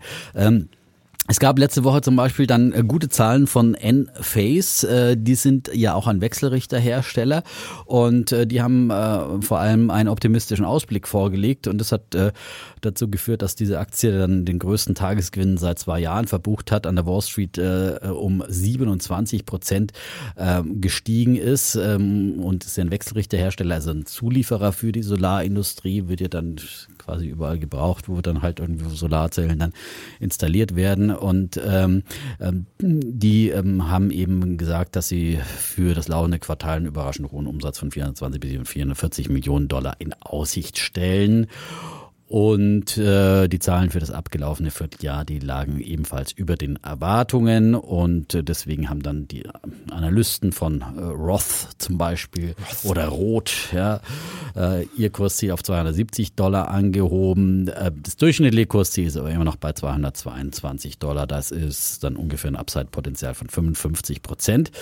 Ähm, ich habe mal beim Eco-Reporter, den ich ja sehr schätze hier in Deutschland, äh, für äh, sein Know-how zu Öko-Aktien nachgeschaut, was die zur Enphase-Aktie sagen. Äh, die sagen, ja gut, das ist ja die Enphase Energy-Aktie ist ja in den letzten fünf Jahren enorm gelaufen mit 8.700 Prozent plus. Und ähm, hat jetzt aber auch eine lange Korrekturphase hinter sich. Seit November ist es eben deutlich günstiger äh, geworden wieder, aber immer noch sehr teuer. Sie finden sie immer noch zu teuer und ähm, favorisieren eher Solar Edge, äh, weil das ein Konkurrent ist, der breiter aufgestellt ist, ihrer Meinung nach. Und Solar Edge übrigens, die kommen heute dann mit äh, Zahlen. Da kann man ja dann eben nochmal abwarten, was diese Zahlen äh, bringen, wenn man sich dafür interessiert. Ähm, ich gucke, ich würde also ich würde versprechen, das will ich bei alles auf Aktien. Gucke ich auf die Solar Edge auf diese Aktien. und morgen, morgen früh, wenn du alles auf Aktien. 5 Uhr morgens kannst du den Wecker dir stellen ah, und dann wirst du Solar Edge hören. Ah, sehr gut. So, ja. aber Solar Edge ist ja auch, ist, ist auch so ein Star. Äh, aber ich würde jetzt einfach mal sagen, für mich ist es einfach ein grundsätzlich gutes Zeichen, wenn eben ähm, hier der Optimismus bei den Zulieferern der äh, Solarindustrie äh, groß ist äh, und ähm, der Solarzellen letztendlich das einfach wieder halt äh, hier großes Wachstum da ist. Und ähm, 2021, wenn man sich jetzt mal den Gesamtmarkt anguckt, wurden Solaranlagen mit einer Leistung von 183 Gigawatt Gigawatt installiert und das waren 27 Prozent mehr als im starken Vorjahr. Und das trotz, und diese Branche war ja auch sehr, sehr stark getroffen von Lieferengpässen von Charterproblemen, von gestiegenen Rohstoffkosten und so weiter und so fort. Trotzdem gab es hier dieses Wachstum natürlich bei der Energieleistung. Es äh, liegt natürlich auch zum Teil daran, dass die äh, Solarzellen ja auch immer effizienter werden. Aber von 27 Prozent. Für 2022 prognostiziert Bloomberg NEF, das ist eben diese erneuerbaren Dienst von Bloomberg, ähm, ein Wachstum von ähm, weiteren 25 Prozent äh, im optimistischen Szenario sogar ein Wachstum beim Gigawattbereich ähm, um 252 Gigawatt auf um 38 Prozent. Und sie rechnen zum Beispiel damit, dass der größte Wachstumstreiber China äh, sein dürfte, auch weil äh, bei Privathäusern und bei privaten Dachanlagen eben Solaranlagen immer beliebter werden, weil sie günstiger geworden sind und eben auf der anderen Seite stark steigende Strompreise auch in China gibt. Und das macht natürlich dann äh, den Solarstrom auch zum Eigen, zur Eigennutzung ganz besonders interessant. Das dürfte auch in anderen Märkten der Fall sein. Und ähm, auch weil die Lieferketten und Logistikprobleme Probleme sich, äh, damit rechnen die Experten, im zweiten Halbjahr dann so langsam auflösen dürften. Das sollte eben auch dazu beitragen, dass eben der Solarmarkt dann wieder äh, wächst und sich dann eben auch wieder äh, normaleren Verhältnissen zuwendet. Und ich denke, als Investor, als Investor, sage ich, als Investor wäre ein, für den Investor wäre Invesco, der Solar Energy USITS ETF, eine Möglichkeit, eben hier diesen Sektor abzubilden. Und ähm, den gibt's ja eben mittlerweile auch in Deutschland mit der WKN A2QQ9R und der hat eben die angesprochenen äh, Enphase Energy äh, stark gewichtet mit 8,4 Prozent auf Platz zwei auf Platz eins ist Solar Edge, eben die eben auch schon angesprochene, mit fast zehn Prozent sind die gewichtet. Dann ist mit drin First Solar mit 7,8 Prozent. Chini Solar, äh, das ist ein Hersteller von Solarglas aus China mit 7,4 Prozent. Sunrun, Darko New Energy ist mit drin. Atlantica Sustainable, Cinco Solar, meine Cinco Solar, ja, mit 3,1 Prozent immerhin noch. Äh, Encavis, äh, 2,9 Prozent, die haben wir ja auch schon mal hier besprochen ähm, Solarparkbetreiber, äh, Sunova Energy mit 2,8 Prozent. Das sind die größten Positionen und auch dieser ETF ist ja eben mächtig unter Druck gekommen. Ich habe jetzt hier bloß die Dollarzahlen, die Dollarpreise, aber in, in Euro ist es ähnlich. Also allein in diesem Jahr schon wieder rund 16 Prozent verloren, auf Einjahressicht äh, äh über 40 Prozent verloren. Das sind dann möglicherweise schon äh, eben Dip-Schnäppchenpreise, wo man in so einen Zukunftsmarkt dann eben günstiger reinkommt als äh, zu den Hypephasen des letzten Jahres. Und wenn man das breit mit einem ähm, eben ETF tun will, dann äh, kann man hier breit den Solarmarkt abdecken und ist da mit dabei. Das wäre meine Idee. Schön. Da muss man China-Freund sein. 20,8% China-Exposure hat man, 34 USA und Israel 15. Das ist ähm, das ist dieser, dieser Solar, dieser genau. Invesco. Nee, Solarge ist, glaube ich. Genau. einer von beiden. Und wenn man, wenn man dann guckt, Taiwan ja. 4,4, wenn man die jetzt noch zu China dazu zählt, was wir natürlich nicht machen, aber das ist ähnliche Region, dann haben wir 24, aber 25, Deutschland nur 4. Da sieht man, wie frustrierend es ist, wenn dieser, in dieser wirklich wegweisenden Technologie nur mit 4 Prozent zumindest bei börsennotierten Solarunternehmen dabei sind. Ja, das das ist schon frustrierend. Das ne? ist schon, das wir ist haben schon. eine Energiewende und zahlen dafür wirklich, wie viel haben wir dafür bezahlt, dass wir dann weltweit nur 4,2 Prozent der Solarbuden haben? Da ist was glaube, die schiefgelaufen. Ich dass glaub, wir haben die- Chinesen finanziert. Habt ihr Ja. ein Gefühl, dass wir die. aber wir haben Gutes für die Welt getan. Dass das haben die Amerikaner cleverer gemacht. ja. Die haben nämlich ihre, ihre Industrie geschützt und Das- wir haben das nach China genau. direkt überwiesen. Wir haben es geschützt mit, mit, mit, mit, mit Zöllen und wir haben irgendwie was falsch gemacht, aber auch zu lange subventioniert und äh, zu lange die gepäppelt, dass sie sich nicht an den Markt anpassen mussten Mhm. und äh, das war eine verfehlte Subventionspolitik. Deswegen muss man halt eben auch bei Subventionen, ja, es ist immer nur die Ultima Ratio, auch bei Subventionen für äh, den klimafreundlichen Ausbau von Häusern und so weiter, ja. das Man- mag ich nicht so. Das ist eine Umverteilung von unten ja, nach aber das, das kann man nicht. machen, um, um neue Nein. Technologien anzuschieben. Am Anfang kann man sowas immer machen, auch bei E-Autos. Aber man Find muss einen ganz klaren, doch, wenn es zu teuer ist, damit einfach Technologien, die neu sind, die einfach nur nicht rentabel gefertigt werden können, dann in den Markt kommen. Aber dann muss man einen wirklich guten Exitplan haben und schnell raus. Am besten finde ich, sollte man das immer schon von vornherein dann kommunizieren und sagen, okay, jedes Jahr, keine Ahnung, 20 Prozent weniger und da ist das Enddatum ist in drei Jahren oder sowas. Aber nicht immer diese Subventioniererei bis zum St. Nimmerleinstag, wo sich die Leute dann gewöhnen und dann, wenn die Subventionen komplett wegfallen, dann ist die, die, die Industrie nicht mehr rentabel. Dann Also das klagen ist- sie und sagen, mein Haus kann ich nicht mehr bauen. Ja, ich finde trotzdem, ich bin. Oh, jetzt kriegst du Ärger. Warum? Naja, mit, mit Häuslebauern. Ach so, weil meine Frau, ja, die hat ein Haus geerbt und äh, Nein, wollte, ich wollte es jetzt ausbauen und kam dann nein. und kam zu mir und sagte, ja, jetzt haben sie mir die Förderung mir gestrichen. Da sage ich, ja, du hast was geerbt, so freu dich doch mal. Ich kann halt nicht verstehen, wie Menschen auf die Idee kommen, dass ich ihnen, also wenn sie schon vermögend sind, weil sie eine Hütte haben, ihnen das auch noch finanzieren soll. Ne! Das tue ich nicht. Warum soll der, der arme Kerl, der immer im, in der Mietwohnung wohnt, jemanden, der wirklich eine Hütte geerbt hat, irgendwie das subventionieren, dass er irgendwie eine neue Heizung einbaut? Das ist, neue Heizung ist in, in dem Interesse des Hausbesitzers. Fertig, mach das, aber nicht mit meinem Geld. So. Jetzt habe ich das auch mal gedacht. Jetzt kriege ich wahrscheinlich wieder zu Hause Ärger. So, dann So. darfst du noch mit einem äh, Ich habe noch Bullen. einen, einen Bullen habe ich hier im Angebot und zwar Bulle ist, jetzt bin ich mal richtig progressiv hier. Äh, Mein Bulle der Woche ist, ähm, es sind leider nicht so viele unter unseren, unseren Hörern, nämlich Anlegerinnen. Anlegerinnen kriegen meinen äh, Bullen der Woche. Und wie komme ich jetzt zu Anlegerinnen? Warum kriegt ihr, liebe weibliche ähm, Börsianer oder Börsianerinnen, ähm, warum kriegt ihr meinen Bullen? Ganz einfach, es gab eine Studie von ähm, Trade Republic zusammen mit dem DIW. Und Trade Republic, man muss es sagen, die wollten natürlich mal zeigen, dass sie gesellschaftlich wertvoll sind, dass sie ein geiles Unternehmen sind, dass sie Probleme lösen, dass sie Altersarmut machen und so weiter. Also haben sie eine Studie gemacht, zusammen mit dem DIW zusammen. Und dann sind 216.000 Kunden, haben da mitgemacht und die sind dann mal unter die, unter die Lupe genommen worden. Und ähm, dann hat man halt ein paar Schlüsse gezogen. Gut, was die jetzt selbst nicht so gerne äh, gesagt haben wollen, dass 40 Prozent der Kunden haben einfach Verlust gemacht in den letzten zwei Jahren. Jetzt kann man mal gucken, was hat die Börse gemacht. 40 Prozent der MSCI Welt. Da ist Verlustmachen schon ja, eine Leistung, würde ich mal sagen. So, das ist das eine. Dann äh, haben sie herausgefunden, dass ähm, die Leute relativ doll in Aktien gehen, nur relativ wenig in, in ETFs. Wo habe ich die Zahlen? Ich glaube, 60 Prozent waren in Aktien und nur 20 Prozent in ETFs. Man la- soll es mir jetzt nachsehen, wenn ich nicht genau die Zahl jetzt hier habe. Aber das war das zweite Problem, was es gab.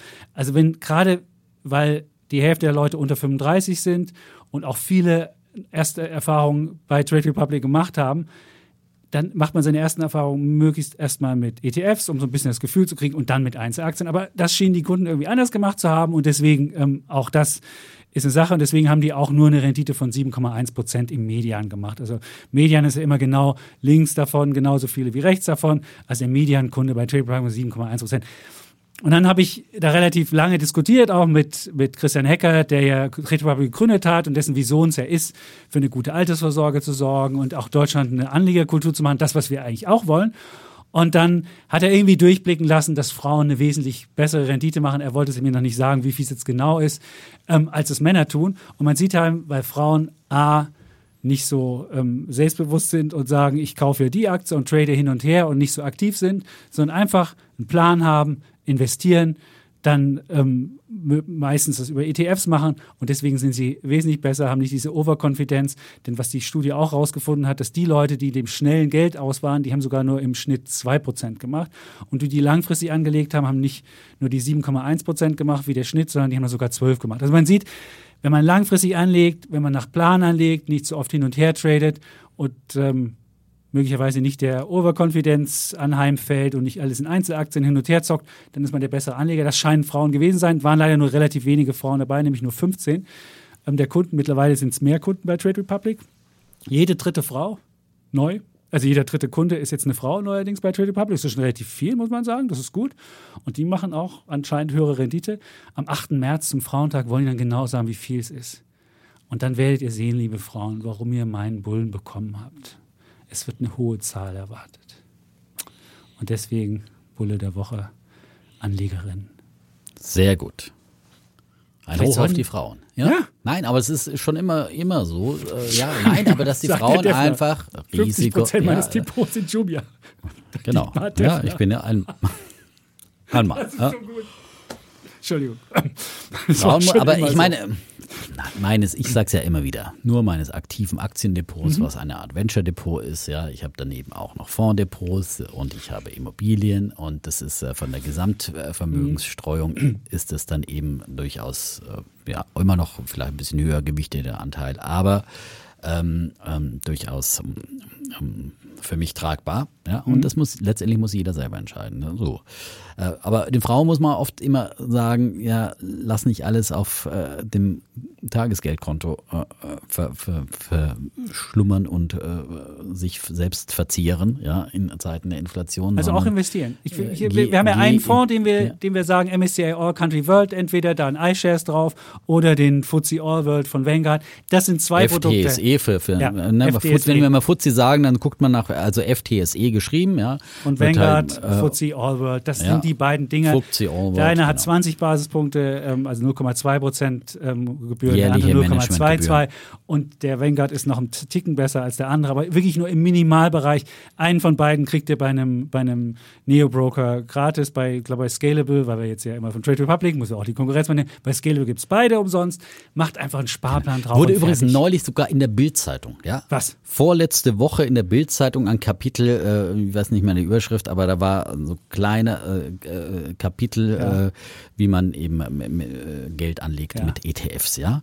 Ja, da habe ich die Seite ausgeschnitten, bin zu meiner Kollegin Nele Würzbach, die ja unter meinen Bekehrungs äh, Die macht lauter Bilder bei Instagram. Ja, sieht sie nicht viele- aus, als ob sie schon angelegt naja, er hat hätte. noch nicht angelegt. War jetzt erstmal, er hat gesagt, sie muss jetzt erstmal in den. Urlaub fahren. Ja, habe ich gesagt, Aber in glaubst- Argentinien war sie, das konnte ja, sich sie war ja leisten. früher, sie war ja früher bei der Bild, ja. Mhm. Hat gesagt, hier bitte, du traust doch der, du glaubst doch an die Bild, bitte schön, hier hast du schwarz auf weiß in großen Buchstaben. Und? Ja, hab noch keine Reaktion bekommen. Ich werde Echt dranbleiben, aber ich habe eine junge Redakteurin bekehrt, Mhm. ja. Lore ist jetzt auch dabei und ist ganz glücklich, hat einen ETF-Sparplan angedacht und Aber hat hört sich sie richtig gefreut. Zu? Hört sie auch zu? Sie hört auch ab und zu zu. Nicht ja, ab und ja, zu. Wir brauchen Nein, ja auch unsere, mehr Frauen. Nein, nein, das unsere, kann nicht sein. Wir also machen ich, im März mal Ich muss dir sagen, unsere jungen Redakteure und Redakteure, es gibt sehr viele junge Redakteurinnen bei uns auch, die wirklich schon mir immer wieder berichten, dass sie schon lange dabei sind, Kommt dass sie der, auch Im den März Podcast suchen wir uns hören. irgendeine Frau, die einfach mal erzählt, wie sie anders anlegt und vielleicht müssen wir einfach anders Nicht, kommunizieren, dass wir auch mehr Frauen kriegen. Genau, es kann nicht sein, zum, dass zum Frauentag. Das ist doch Ja. super. Ja. Das ist doch mal ein Machen wir, Vorsatz, ja? Und du bist dann auch nett und machst keine frauenfeindlichen Nein, Nein. überhaupt nicht. Und wenn, dann ist es Ironie und ihr versteht Ja, das das nur ist immer, nicht. bei, beim Chapitz ist dann immer als Ironie, ja. Ja. ja. Da habe ich mir das letzte Mal auch geärgert. Aber ich sag's, müssen wir das, diese Diskussion. Genau. Ich habe übrigens jetzt nochmal nachgeguckt, die jungen Anleger investieren 60 Prozent in Einzelaktien bei Trade Republic und 26 Prozent nur in ETFs. Daran sieht man, ach, Aber vielleicht, aber man muss ja auch sagen, aber es an. kann Nein, ja auch macht ja sein, mehr dass, Spaß, ich verstehe es ja. Es kann aber auch sein, dass Trade Republic einfach das Zweitkonto ist und dass man schon irgendwie woanders ein, ein äh, ich habe ja auch verschiedene Depots. Es ist Mhm. nicht unbedingt, muss ja nicht repräsentativ sein, was man nur bei einem Broker macht. Aber sicherlich sind die Jungen vielleicht erstmal Ja, nur genau. bei einem Broker gestartet, genau. Würde ich denken. Und dann fangt wieder besser erstmal mit breit an und macht dann dazu noch ein bisschen Genau. Aktienshow. Und jetzt kriegt es eine Idee vom Defner. Jetzt gibt's eine Idee. Jetzt gibt's eine Aktienshow-Idee. Ja, hab's ja, wir haben ja schon eine Aktie. Nein, ja. Ein, ein, eine Schnäppchen-Idee. Ja, äh, ja. doch gar kein Hiermit Schnäppchen qualifiziert, qualifiziert für das Tech-Schrott-Imperium von, Unbedingt. von, von Defner. Und da ist natürlich dann mein Herz aufgegangen, mein Schnäppchenjägerherz. Und mir waren Delivery Hero, ich sage ehrlich, hatte immer Sympathien für die, aber mir waren sie eigentlich immer zu teuer und wir haben ja auch schon mal als Thema diskutiert, damals zum DAX-Aufstieg. Der hat sogar schon meinen Bären gekriegt, der Östbär. Ja, und wir haben ich es ja auch schon mal als finde. Thema So. diskutiert. Ja, das schon mal vorweggestellt. Also Ja? das ist, gut, ist ein du so- Visionär, der nur wegen des billigen Geldes ja, ja, ja, ja, ja, ja, ja, visionärmäßig ja, sein ja, kann. Beruhig so dich, ist es. beruhig dich, beruhig dich. Ja, ja. Ganz ruhig, Brauner. Ja, gleich kriegst du deinen Hafer. Ja. Muss ich jetzt Ähm? Und ähm, ja, wie gesagt, ich habe dann zugegriffen am letzten äh, Donnerstag, äh, als die Aktie dramatisch abgestürzt ist, äh, Rekord-Tageskursverlust verbucht hat von äh, 30 Prozent. Äh, Es war noch nicht der Tiefstand, ja, also den erwischt man, erwischt man ja sowieso selten. Deswegen bin ich da. Aber natürlich guckst du, am nächsten Tag am Freitag ging es nochmal 10 Prozent nach unten und an diesem Montag natürlich in dem allgemeinen Marktumfeld mit Kriegsangst und so weiter und so fort ging es nochmal richtig, gab es nochmal richtig auf die Fresse und da ist die Aktie bis auf unter 39 Euro gefallen. Und ähm, sie war ja im Hoch schon mal bei 100, knapp 150 ähm, Euro gewesen. Und äh, ja, ist ja in den DAX aufgestiegen, Wirecard abgelöst damals. Wirecard ja. abgelöst. Äh, damals wurde schon immer sehr kritisiert, dass sie äh, nicht profitabel sind und trotzdem in den DAX in die oberste Börsenliga durften. Und äh, naja, also es gibt viele Kritiker, unter anderem einen Kollegen äh, Z aus B. Äh, und ähm, aber ich bin bekennender Delivery Hero äh, Anhänger jetzt und äh, vor allem äh, habe jetzt einfach für mich diesen, ich finde, einen günstigen Preis zum Einstieg genutzt. Ähm, aber erstmal, was ist passiert da am letzten Donnerstag? Sie haben eigentlich äh, Zahlen gebracht, äh, die vielleicht auf den ersten Blick gar nicht so, so verkehrt aussahen. Also ähm, die haben äh, einen ähm, Umsatz um 62 Prozent angehoben im ähm, abgelaufenen Geschäftsjahr auf ähm, und das ist der Plattform, also der komplette Umsatz auf der Plattform, äh, sogenannte GMV, GMV, ähm, um 62 Prozent, also alles, was über die Plattform da verkauft wurde, auf 35,4 Milliarden. Die Prognose lag zwischen 33 und 35 äh, Milliarden, also da eigentlich übererfüllt. Ähm, der eigene Umsatz, der äh, richtige Umsatz, der stieg auf 6,6 Milliarden Euro um 89 Prozent, ja. Und ähm, Enttäuscht hat dann allerdings äh, äh, ihre Gewinnmarge, die messen sie wieder an diesem Plattformumsatz äh, und äh, da sind sie mit 2, minus, vor allem minus, ja, da, negativ weiter, äh, minus 2,2 Prozent rausgekommen und vorher hatte das Unternehmen 2 Prozent, minus 2 Prozent vorhergesagt und das war eine der großen Enttäuschungen und dann hat auch noch die Prognose, die sie selber jetzt als konservativ bezeichnen, ähm, ähm, enttäuscht. Äh, Da sagen sie eben auf, äh, dass sie äh, eben diesen Plattformumsatz GMV äh, für dieses Jahr äh, 44 bis äh, auf 44 bis 45 Milliarden Euro steigern wollen und der eigene Umsatz, äh, der soll auf 9,5 bis 10,5 Milliarden Euro steigen und das hat dann die Börse auch enttäuscht, aber äh, dass es dann zu diesem regelrechten Abverkauf äh, kam, das lag dann sicherlich eben auch mit an diesem sehr sensiblen Umfeld momentan für Technologieaktien, vor allem für nicht profitable Technologieaktien in diesem Umfeld. Wir haben skizziert äh, steigender Zinsen. Ähm, da, sind solche äh, ja, äh, Modelle dann offenbar nicht mehr äh, so gelitten, aber ja, gibt möglicherweise dann eben auch eine Einstiegschance. Warum habe ich dazu gegriffen? Also ich meine, dass die Aktie jetzt äh, viel zu sehr verprügelt wurde. Wenn man ähm, sieht, die erwarten für dieses Jahr eben einen Umsatz bis 10,5 Milliarden. Das entspricht dann, also 9,5 bis 10,5 Milliarden, das entspricht dann der Marktkapitalisierung, auf die sie jetzt gefallen sind, teilweise sogar unter 10 Milliarden. Ähm, also um die 10 Milliarden, die Marktkapitalisierung. Äh, und das ist dann eben ein Kursumsatzverhältnis von 1. Und das ist dann für so eine Company meiner Meinung nach viel, viel zu gering. Äh, ja, es hat enttäuscht, dass sie äh, die Profitabilitätsziele hier nicht erreicht haben. Aber ich denke mal, dass sie ähm, auch äh, ja schon angekündigt haben, dass sie äh, in Richtung Profitabilität gehen wollen. Äh, sie wollen äh, ja ähm, in ihrem Kerngeschäft, äh, in ihrem Plattformgeschäft im zweiten Halbjahr äh, profitabel werden.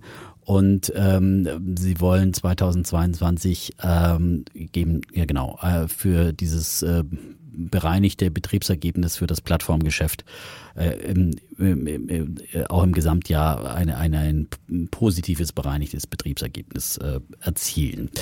Äh, für den Gesamtkonzern wollen sie 2023 dann ähm, die Kehrtwende schaffen und äh, hier die Gewinnschwelle dann auf Konzernebene knacken. Und äh, ja, äh, ich denke, das kann klappen. Ähm, andere machen es vor. Uber Eats hat zum Beispiel jetzt für äh, eben, eben das äh, Essensgeschäft von Uber äh, schwarze Zahlen zuletzt gemeldet. Unterm Strich ein bereinigter Gewinn von 25 äh, Millionen Dollar. Und heute war das im Quartal? Ja, im Quartal.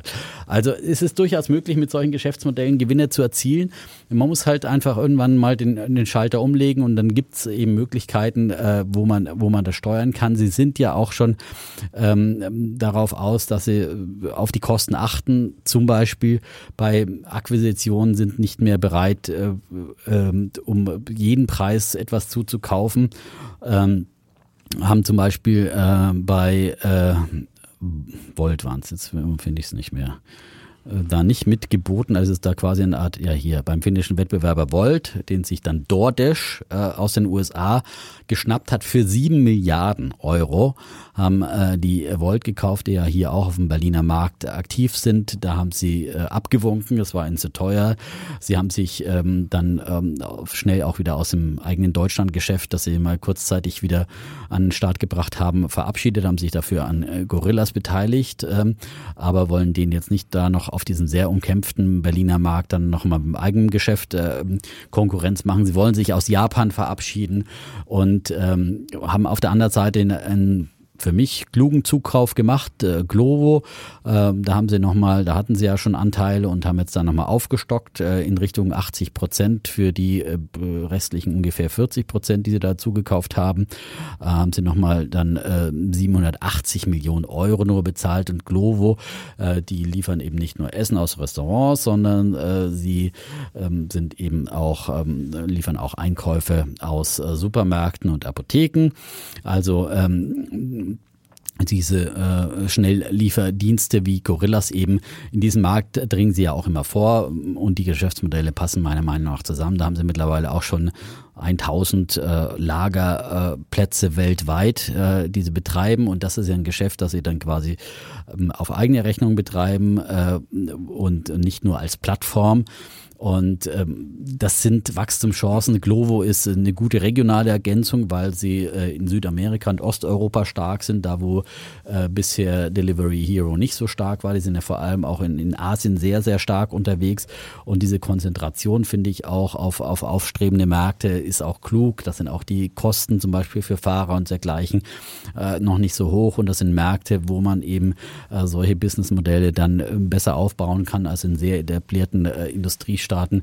Und ähm, Sie sind angeblich in 95 Prozent der Länder die Nummer eins am Markt. Das ist immer ihr klares Ziel gewesen, dass sie Marktführer werden wollen, um Super. dann irgendwann irgendwann auch, auch kommt, Monopolgewinne einstreichen zu können. Sicherlich, man sieht jetzt in Berlin, dass es eben Zeit äh, gibt es dann mal einen Monopolisten zeitweise, und dann kommen auch wieder Angreifer auf den Markt.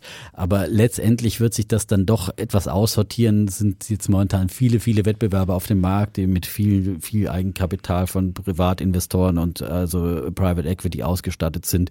Äh, enormer Verdrängungswettbewerb, aber auch dieser äh, Kampf und diese äh, wird irgendwann mal, äh, werden viele aufgeben, wird es Konsolidierungen geben. Und ich denke mal, dass Delivery Hero da gut aufgestellt ist, um profitieren zu können. Und ich finde jetzt einfach, sie wurden einfach zu sehr verprügelt und das hat eben mein, mein Schnäppcheninstinkt gelockt. Und ja, wie sich heute zeigt, war ich nicht der Einzige, der am Donnerstag gekauft hat, sondern auch der Chef selbst, Niklas Östberg, hat gekauft und nichts für einen symbolischen Betrag. Er hat für 14 Millionen Euro Aktien gekauft an diesem letzten äh, Donnerstag, als die Aktie so unter, unter Druck kam. Und das ist äh, schon mehr als ein symbolisches äh, äh, Zeichen, sondern das ist ein ganz klares Bekenntnis, dass er Skin in the Game hat, dass er ähm, an dieses Geschäftsmodell glaubt und ähm, mit dabei ist. Und einer von uns ist, wie er bei Twitter geschrieben hat. Nicht nur bei Twitter, er hat es auch bei LinkedIn hat er geschrieben, er sitzt mit im Boot und hat dann diesen Aktienkurs. Ich habe noch nie, ich muss gestehen, ich habe noch nie einen Manager gesehen, der seinen Aktienkurs, der sich eben um 30 Prozent ähm, reduziert hat, das auch noch darstellt und dann sich dafür feiern ließ, wie ehrlich er ist, was er für ein toller ja. Typ ist und so weiter. Wenn du, man muss ja einfach mal die Historie von Herrn Östberg, einfach mal seine, seine Kommunikationshistorie anschauen. Ich hatte ihn ja schon mal als, als, als Bär in der Woche hier ähm, rausgesucht. Er war immer der Typ, der gesagt hat, wir wollen Visionen verkaufen. Ich frage mich, hey, du bringst Essen? Was ist denn deine Vision dran? Äh, es ist genau wie, naja, wir, wir, geben, wir geben den armen Menschen einen Job, damit sie den reichen Leuten das Essen bringen kann. Trickle-Down-Theorie. Äh, was? Ich, ich, ich, ich kapiere das nicht. Das ist ein einfacher Essenslieferant und, und, oder, oder, oder dann auch noch, wenn sie, wenn sie andere Geschäftsmodelle haben, da wird einfach was geliefert. Da brauchst du möglichst günstige ähm, Arbeitskräfte, die das ran schaffen. Und der, der sich der sich's ran schaffen lässt, das ist jemand, der ein bisschen mehr Geld hat, funktioniert in solchen Märkten gut, wo einfach die Ungleichheit besonders groß ist, weil dann die Leute, die liefern, möglichst wenig Geld haben und die sich liefern lassen, viel Geld haben, denen kannst du viel Geld abnehmen und denen, die, die liefern, kannst du wenig Geld geben. So. Das funktioniert leider in, in, in nicht so vielen Ländern so gut, zumal viele ähm, auch viele Städte in Amerika beispielsweise dazu übergehen, dass sie so Caps einführen, dass du dann einfach äh, hast, dass du den Restaurants nicht, selbst wenn du Monopolist bist, nicht einfach 30 Prozent abnehmen kannst, sondern dass es gecapped ist. Und du hast ja jetzt selbst schon von, von Delivery Hero erzählt, dass sie in ganz vielen Märkten Nummer eins sind. Und die Idee war ja immer, ich rolle einen Markt auf, muss Blitz skalieren, muss ganz groß werden. Und wenn ich groß bin und wenn ich Nummer eins bin, dann kommt das Geld reingeflogen und dann mache ich Gewinne. Und man muss leider feststellen, in keinem, es funktioniert irgendwie nicht. Ich habe jetzt mal bis 2014 die Historie zurückgeguckt und das Einzige, was passiert ist, die Verluste haben sich immer nur vergrößert, größer geworden, größer geworden, größer geworden, größer geworden. Und ich sehe da keine, ich sehe da überhaupt keine, keine Idee, wie das mal weniger werden wird. Und es scheint so zu sein, dass dieses Geschäftsmodell ähm, einer liefert den Kram, das Restaurant muss bezahlen, der Kunde muss bezahlen, ähm, der, der es liefert, kriegt jetzt sogar noch ein bisschen mehr, kriegt auch nicht so viel. Also wenn alle und, und alle sind unzufrieden mit dem Prozess. Derjenige, das Restaurant sagt, oh, die ziehen mich ab. Derjenige, der Fahrrad fährt oder der es liefert, der sagt auch, oh, die beuten mich aus. Und der, der es nach Hause geliefert bekommt, der sagt, oh, ist okay, aber mehr würde ich auch nicht bezahlen. Und ich frage mich halt, wie man so ein Geschäftsmodell, wo alle beteiligten Parteien eigentlich da ist keine richtig glücklich und die machen aber jetzt richtig fette Verluste und die wollen weiter fette Verluste machen. Sie haben ungefähr drei Milliarden haben sie noch, wenn sie ein paar Assets abstoßen und ähm, das Problem ist aber, sie machen Verluste ungefähr 700 bis 800 Millionen, dann kann man sich ausrechnen, wie lange können sie das machen. Dann haben sie das Problem, sie haben noch ein paar Convertibles ausstehen, also ein paar Anleihen, die wenn der Aktienkurs nicht, also ist immer so, eine Convertible läuft immer so, wenn das Ding ausläuft, wenn der Aktienkurs eine bestimmte Schwelle erreicht hat, dann wird es in Aktien ausgezahlt, dann muss man also keinen Cash geben. Und wenn der Aktienkurs aber zu niedrig ist, dann musst du halt das in Cash auszahlen. Und wenn halt 2024 wird ein Convertible äh, fällig, ähm, dann müssen sie 850 Millionen bezahlen, wenn sie nicht bis dahin den Aktienkurs wieder hochgekriegt haben und so weiter. Klar, wenn ich Östberg hieße, würde ich jetzt auch Aktien kaufen. Der hat ja auch wahrscheinlich in den vergangenen Jahren genug verdient. Aber ich kann halt dieses Geschäftsmodell, ich kann es wirklich noch nicht erkennen, wie das profitabel werden. Das einzige, die einzige Chance, die ich sehe, wäre die, dass es irgendwann kein Kapital mehr gibt und keine Konkurrenz mehr in den Markt kommt. Denn bisher war ja immer die Idee, wenn ich irgendwie dann allein in Deutschland bin, das war ja Just Eat Takeaway, das, ist ja damals, hat sich ja ähm, Delivery Hero zurückgezogen, hat dann den ganzen Kram an äh, Just Eat Takeaway verkauft und dann war, waren die die Monopolisten und dann kam auf einmal Volt und sagt, Kuckuck, wir sind da. Und nur, wenn keiner mehr so ein Ding finanzieren würde, dann würde das, glaube ich, vielleicht funktionieren, weil wenn immer, wenn, wenn irgendwie ein Unternehmen Gewinne, zu hohe Gewinne machen würde in so einem Markt, dann wird es immer Konkurrenten geben, die wieder reingehen und die das wieder kaputt machen und die dann das nicht möglich machen, dass du irgendwann diese Monopolgewinne, von denen die Leute träumen, kriegen würdest. Und deswegen, ich finde das Geschäftsmodell weder visionär, noch finde ich es technologisch besonders anspruchsvoll, noch finde ich es, wahrscheinlich bin ich auch viel zu sehr Schnäppchenjäger und finde es viel zu spannend, selbst durch den Supermarkt zu laufen. Also ich sage, ich lasse es mir bringen insofern kann ich damit nichts anfangen und würde die Aktie würde ich nicht besitzen wollen und deswegen hat überhaupt, hat mich überhaupt nicht gejuckt.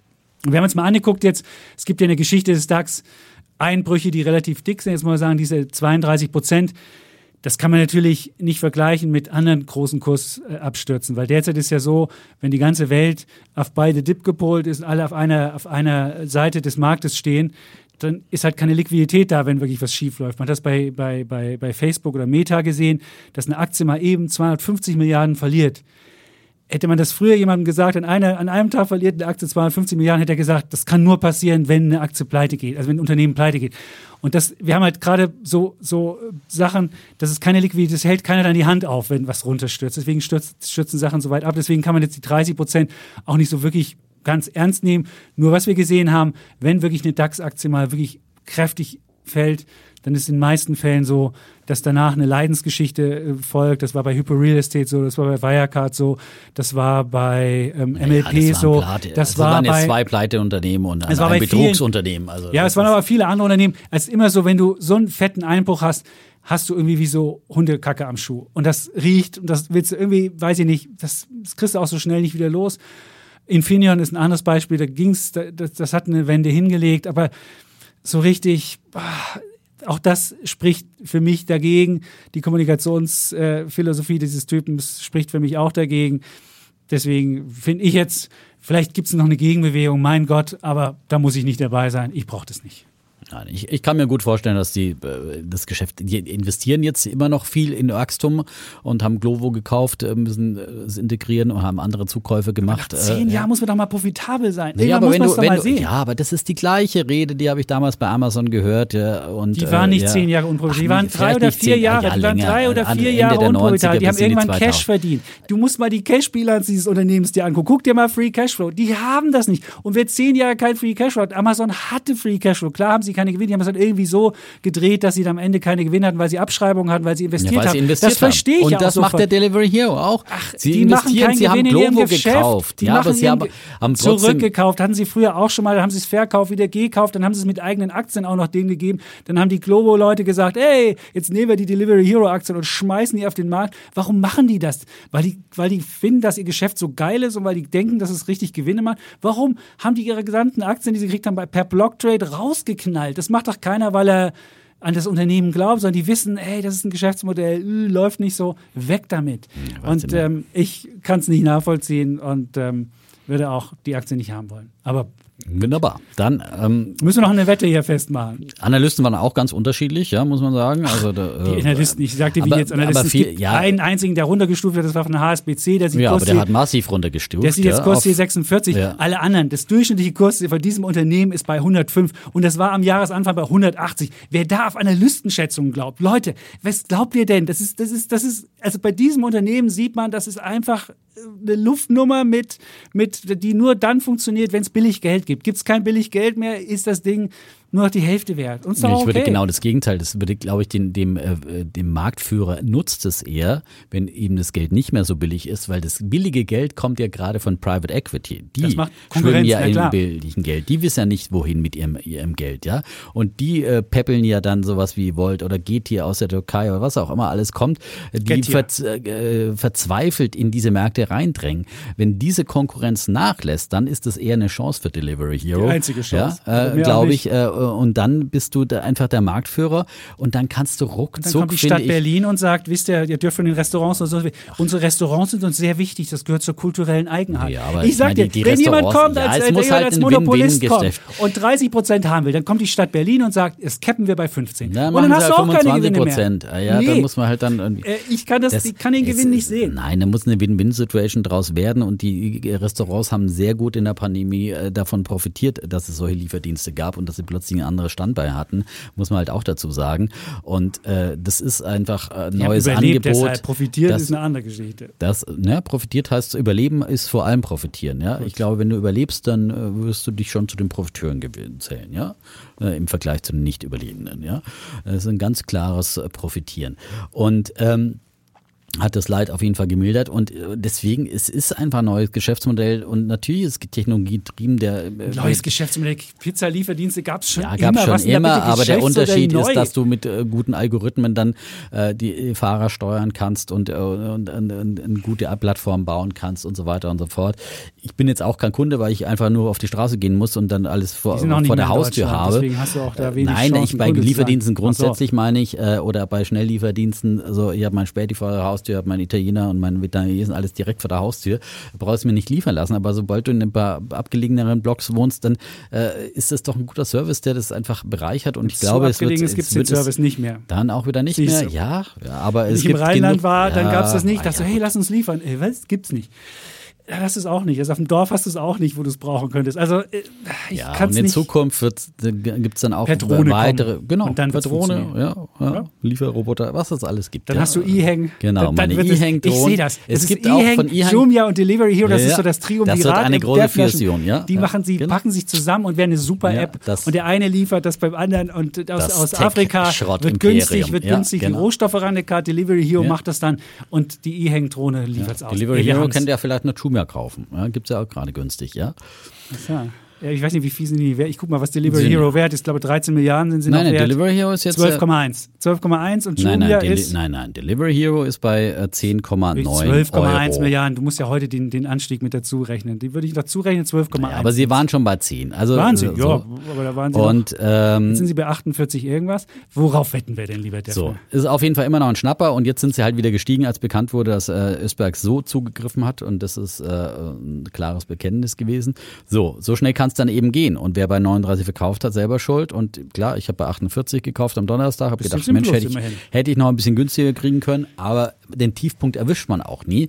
Ähm, und du sagst, die Aktie äh, wird äh, quasi scheitern, ja, also Scheitern nicht, es wird einfach Zero ist das ja Nein, quasi das das doch nicht. Zero. Ich sag doch nicht scheitern. Ich sag nur. Ja, aber du sagst doch, glauben, hast doch gerade gesagt, dass das Ding- alles total keinen Nein, Sinn ich macht. sehe halt ja? nur kein also, großes Geschäftsmodell mit, Ja, mit kein geilen, großes mit oder gar geilen, kein Geschäftsmodell, Mit geilen, ja. mit geilen Renditen. Es wird immer einen Lieferdienst geben und der Lieferdienst wird auch ein bisschen was verdienen, aber doch nicht so viel. Die Idee, dass du irgendwann super Renditen hast, die werden nicht aufgehen. Ah, was heißt Superrenditen? Aber, Ja, du musst aber- ja keine, aber dass du auf, äh, aufgäng, äh, aufgänglich, sage ich schon, dass du Renditen hast und dass du äh, mit auch den Schnelllieferdiensten und so weiter das Geschäftsmodell ständig erweitern kannst. Da gibt es dann viele Ideen, was du noch alles liefern kannst.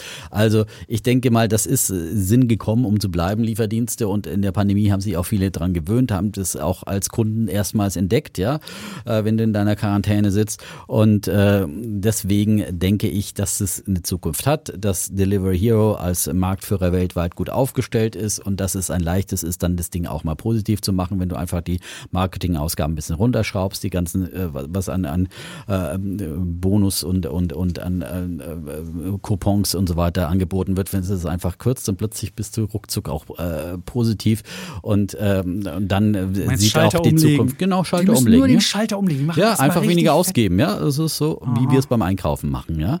Und schon wird das laufen. Sie haben dieses Ziel proklamiert. Sicherlich diese ständigen Strategieänderungen sind Weltweit nicht geht so der gut. Mindestlohn hoch. Ich, mit weniger ausgeben ist schwierig. Ja, aber in, den- in den äh, Ländern, gerade in den Entwicklungsländern und in den äh, Emerging Markets, in den Schwellenländern, ich habe neulich von in Indien, die sind sie glaube ich nicht aktiv, aber äh, gibt es immer noch wahnsinnig junge Bevölkerung und Ja. äh, es ist Ich nicht so, ja, dass es überall Ungleichheit so knappe, herrscht, kann das, kann das aufgehen, das Geschäftsmodell. Ja, In Deutschland würde ich sagen, hm, schwierig. Ja, sind ja in Deutschland nicht aktiv. Ja. Ne? Ja. Genau. Und äh, Ungleichheit heißt auch, dass sie einfach Leuten eine Chance geben, einen Job zu bekommen. Trickle-Down-Theorie, ja? genau. Ich Äh, kenne jemanden, der die Theorie auch vertritt. Das ist doch super. Sitzt ihr in einem Boot zusammen und könnt zusammen euch feiern Ja, aber- dafür, ja, ja, dass aber- diese Geschäftsmodelle. Ja, schön, dass du nicht Reichtum Lieferbote sein musst. Ja, schön, dass, aber es gibt einfach Leute, für die ist es ein wichtiger Job und äh, ja, und für die ist es gut, wenn sie, wenn sie einen Job haben, besser als sie keinen Job haben. So. So ist es einfach. Und das ist äh, also diese Arroganz dann immer Es zu geht sagen. nicht ja, um Arroganz. Es geht darum, dass du nicht so den Eindruck vermittelst, dass du jetzt irgendwie der Heiland wärst. Der Vermittle ich nicht, aber ich sage, das bringt neue Chancen in die Welt und es ist gut für alle Beteiligten, ja. Und natürlich müssen sich dann die Preise immer irgendwie anpassen und es gibt eine faire Balance, aber das passiert in der Marktwirtschaft, ja. Und am Ende kommt eine Win-Win-Win-Situation dabei raus, wo alle profitieren, der Aktionär, der Arbeitnehmer, der Kunde. Der Lieferant, ja. Und alle glücklich Jetzt-. Nein, es nutzt den in sie haben Zusatzgeschäft, sie haben ein Zusatzgeschäft, es nutzt dem, der zu Hause sich bedienen lassen kann, weil er keinen Bock hat, vor die Tür zu gehen. Es nutzt dem Fahrer, der einen Job bekommt und es nutzt dem Unternehmen. Und das ist dann die, die optimistische Sicht der Welt. Und in diesem Fall bin ich sehr optimistisch, dass Delivery Hero Sehr äh, zulegen Soll wird. jetzt sagen, und Preis, ja, sag, mach- nein, ich meine, ja, wir kommen jetzt von 39 Euro. Gestern haben wir, als wir vorbesprochen haben, wir gesagt, wir machen 50 als Wettziel. Ja, Dann hättest du ja ähm, fünf, am- dann hättest du ja zwei Euro ja, Gewinn Gemacht, Das gewettet. wäre jetzt halt ein bisschen gut. Lege ich nochmal was drauf, lege ich nochmal 10% drauf und sage bis zum Jahresende 55 Euro. da wette ich dagegen. Und Da wette ich wenn dagegen. du dagegen Das wettest, dann, gut. ja, und ich natürlich habe die Aktie nicht gekauft, dass sie nur 55 Euro macht, sondern ich denke, dass die mittelfristig dann auch wieder über 100 Euro gehen kann. Das wird jetzt kein Verzehnfacher so, äh, sein äh, von dem Niveau aus, aber äh, Verdoppler äh, dürfte da schon drin sein, finde ich, auf sich von 12 bis 24 Monaten. Das wäre jetzt so mein Ziel. Gut. Jo, Haben wir doch jetzt. na, haben wir die Welt umrundet mit wir noch? Fahrrädern und Haben wir noch ja, ein paar Minuten? Ja, eigentlich nur noch zwei. Ja. Oh, zwei. Da ja. müssen wir jetzt aber hier wirklich. Äh, ja. Wir haben aber eigentlich auch alles gesagt. Was Eigentlich wir haben wir alles wollten, gesagt. Ne? Zahlen gibt es morgen von, wie hieß deine Solar, Solar Edge? Solar Edge. Solar Edge, nicht verpassen, könnt ihr hören, dann wisst ihr, alles was auf Solar Aktien. Edge für Zahlen ja, macht. ja. Und auch sonst. Ja. Auch sonst Ja, äh, seid ihr immer. immer gut informiert und äh, und wenn ihr Frauen seid, sagt der Chapitz hat euch hier einen Bullen heute gegeben, dann bringt man noch mehr Frauen Genau, rein. Es mehr. muss hier wirklich mal aufwärts gehen. Und wir haben auch noch keine Einladung aus Österreich bekommen. Hast du schon eine gekriegt? In irgendeinem jetzt? österreichischen Podcast, damit wir Ach da so. mal die Hörerinnen und Hörer irgendwie die Hörerzahl mal nach oben bringen? Die erst. Ja? Das geht nicht ganz so schnell bei uns in Doch, das, Österreich. die haben doch den Vorteil, wir würden das anpreisen aus einem größeren Land. Die haben einen Vorteil und wir. Das ist Win-Win. Aber gut. Ja, Wenn das so ist, dann sagen wir einfach Servus, Servus Tschüss. und Ciao Wir bleiben Bulle, und Bär Defner. und Chapitz.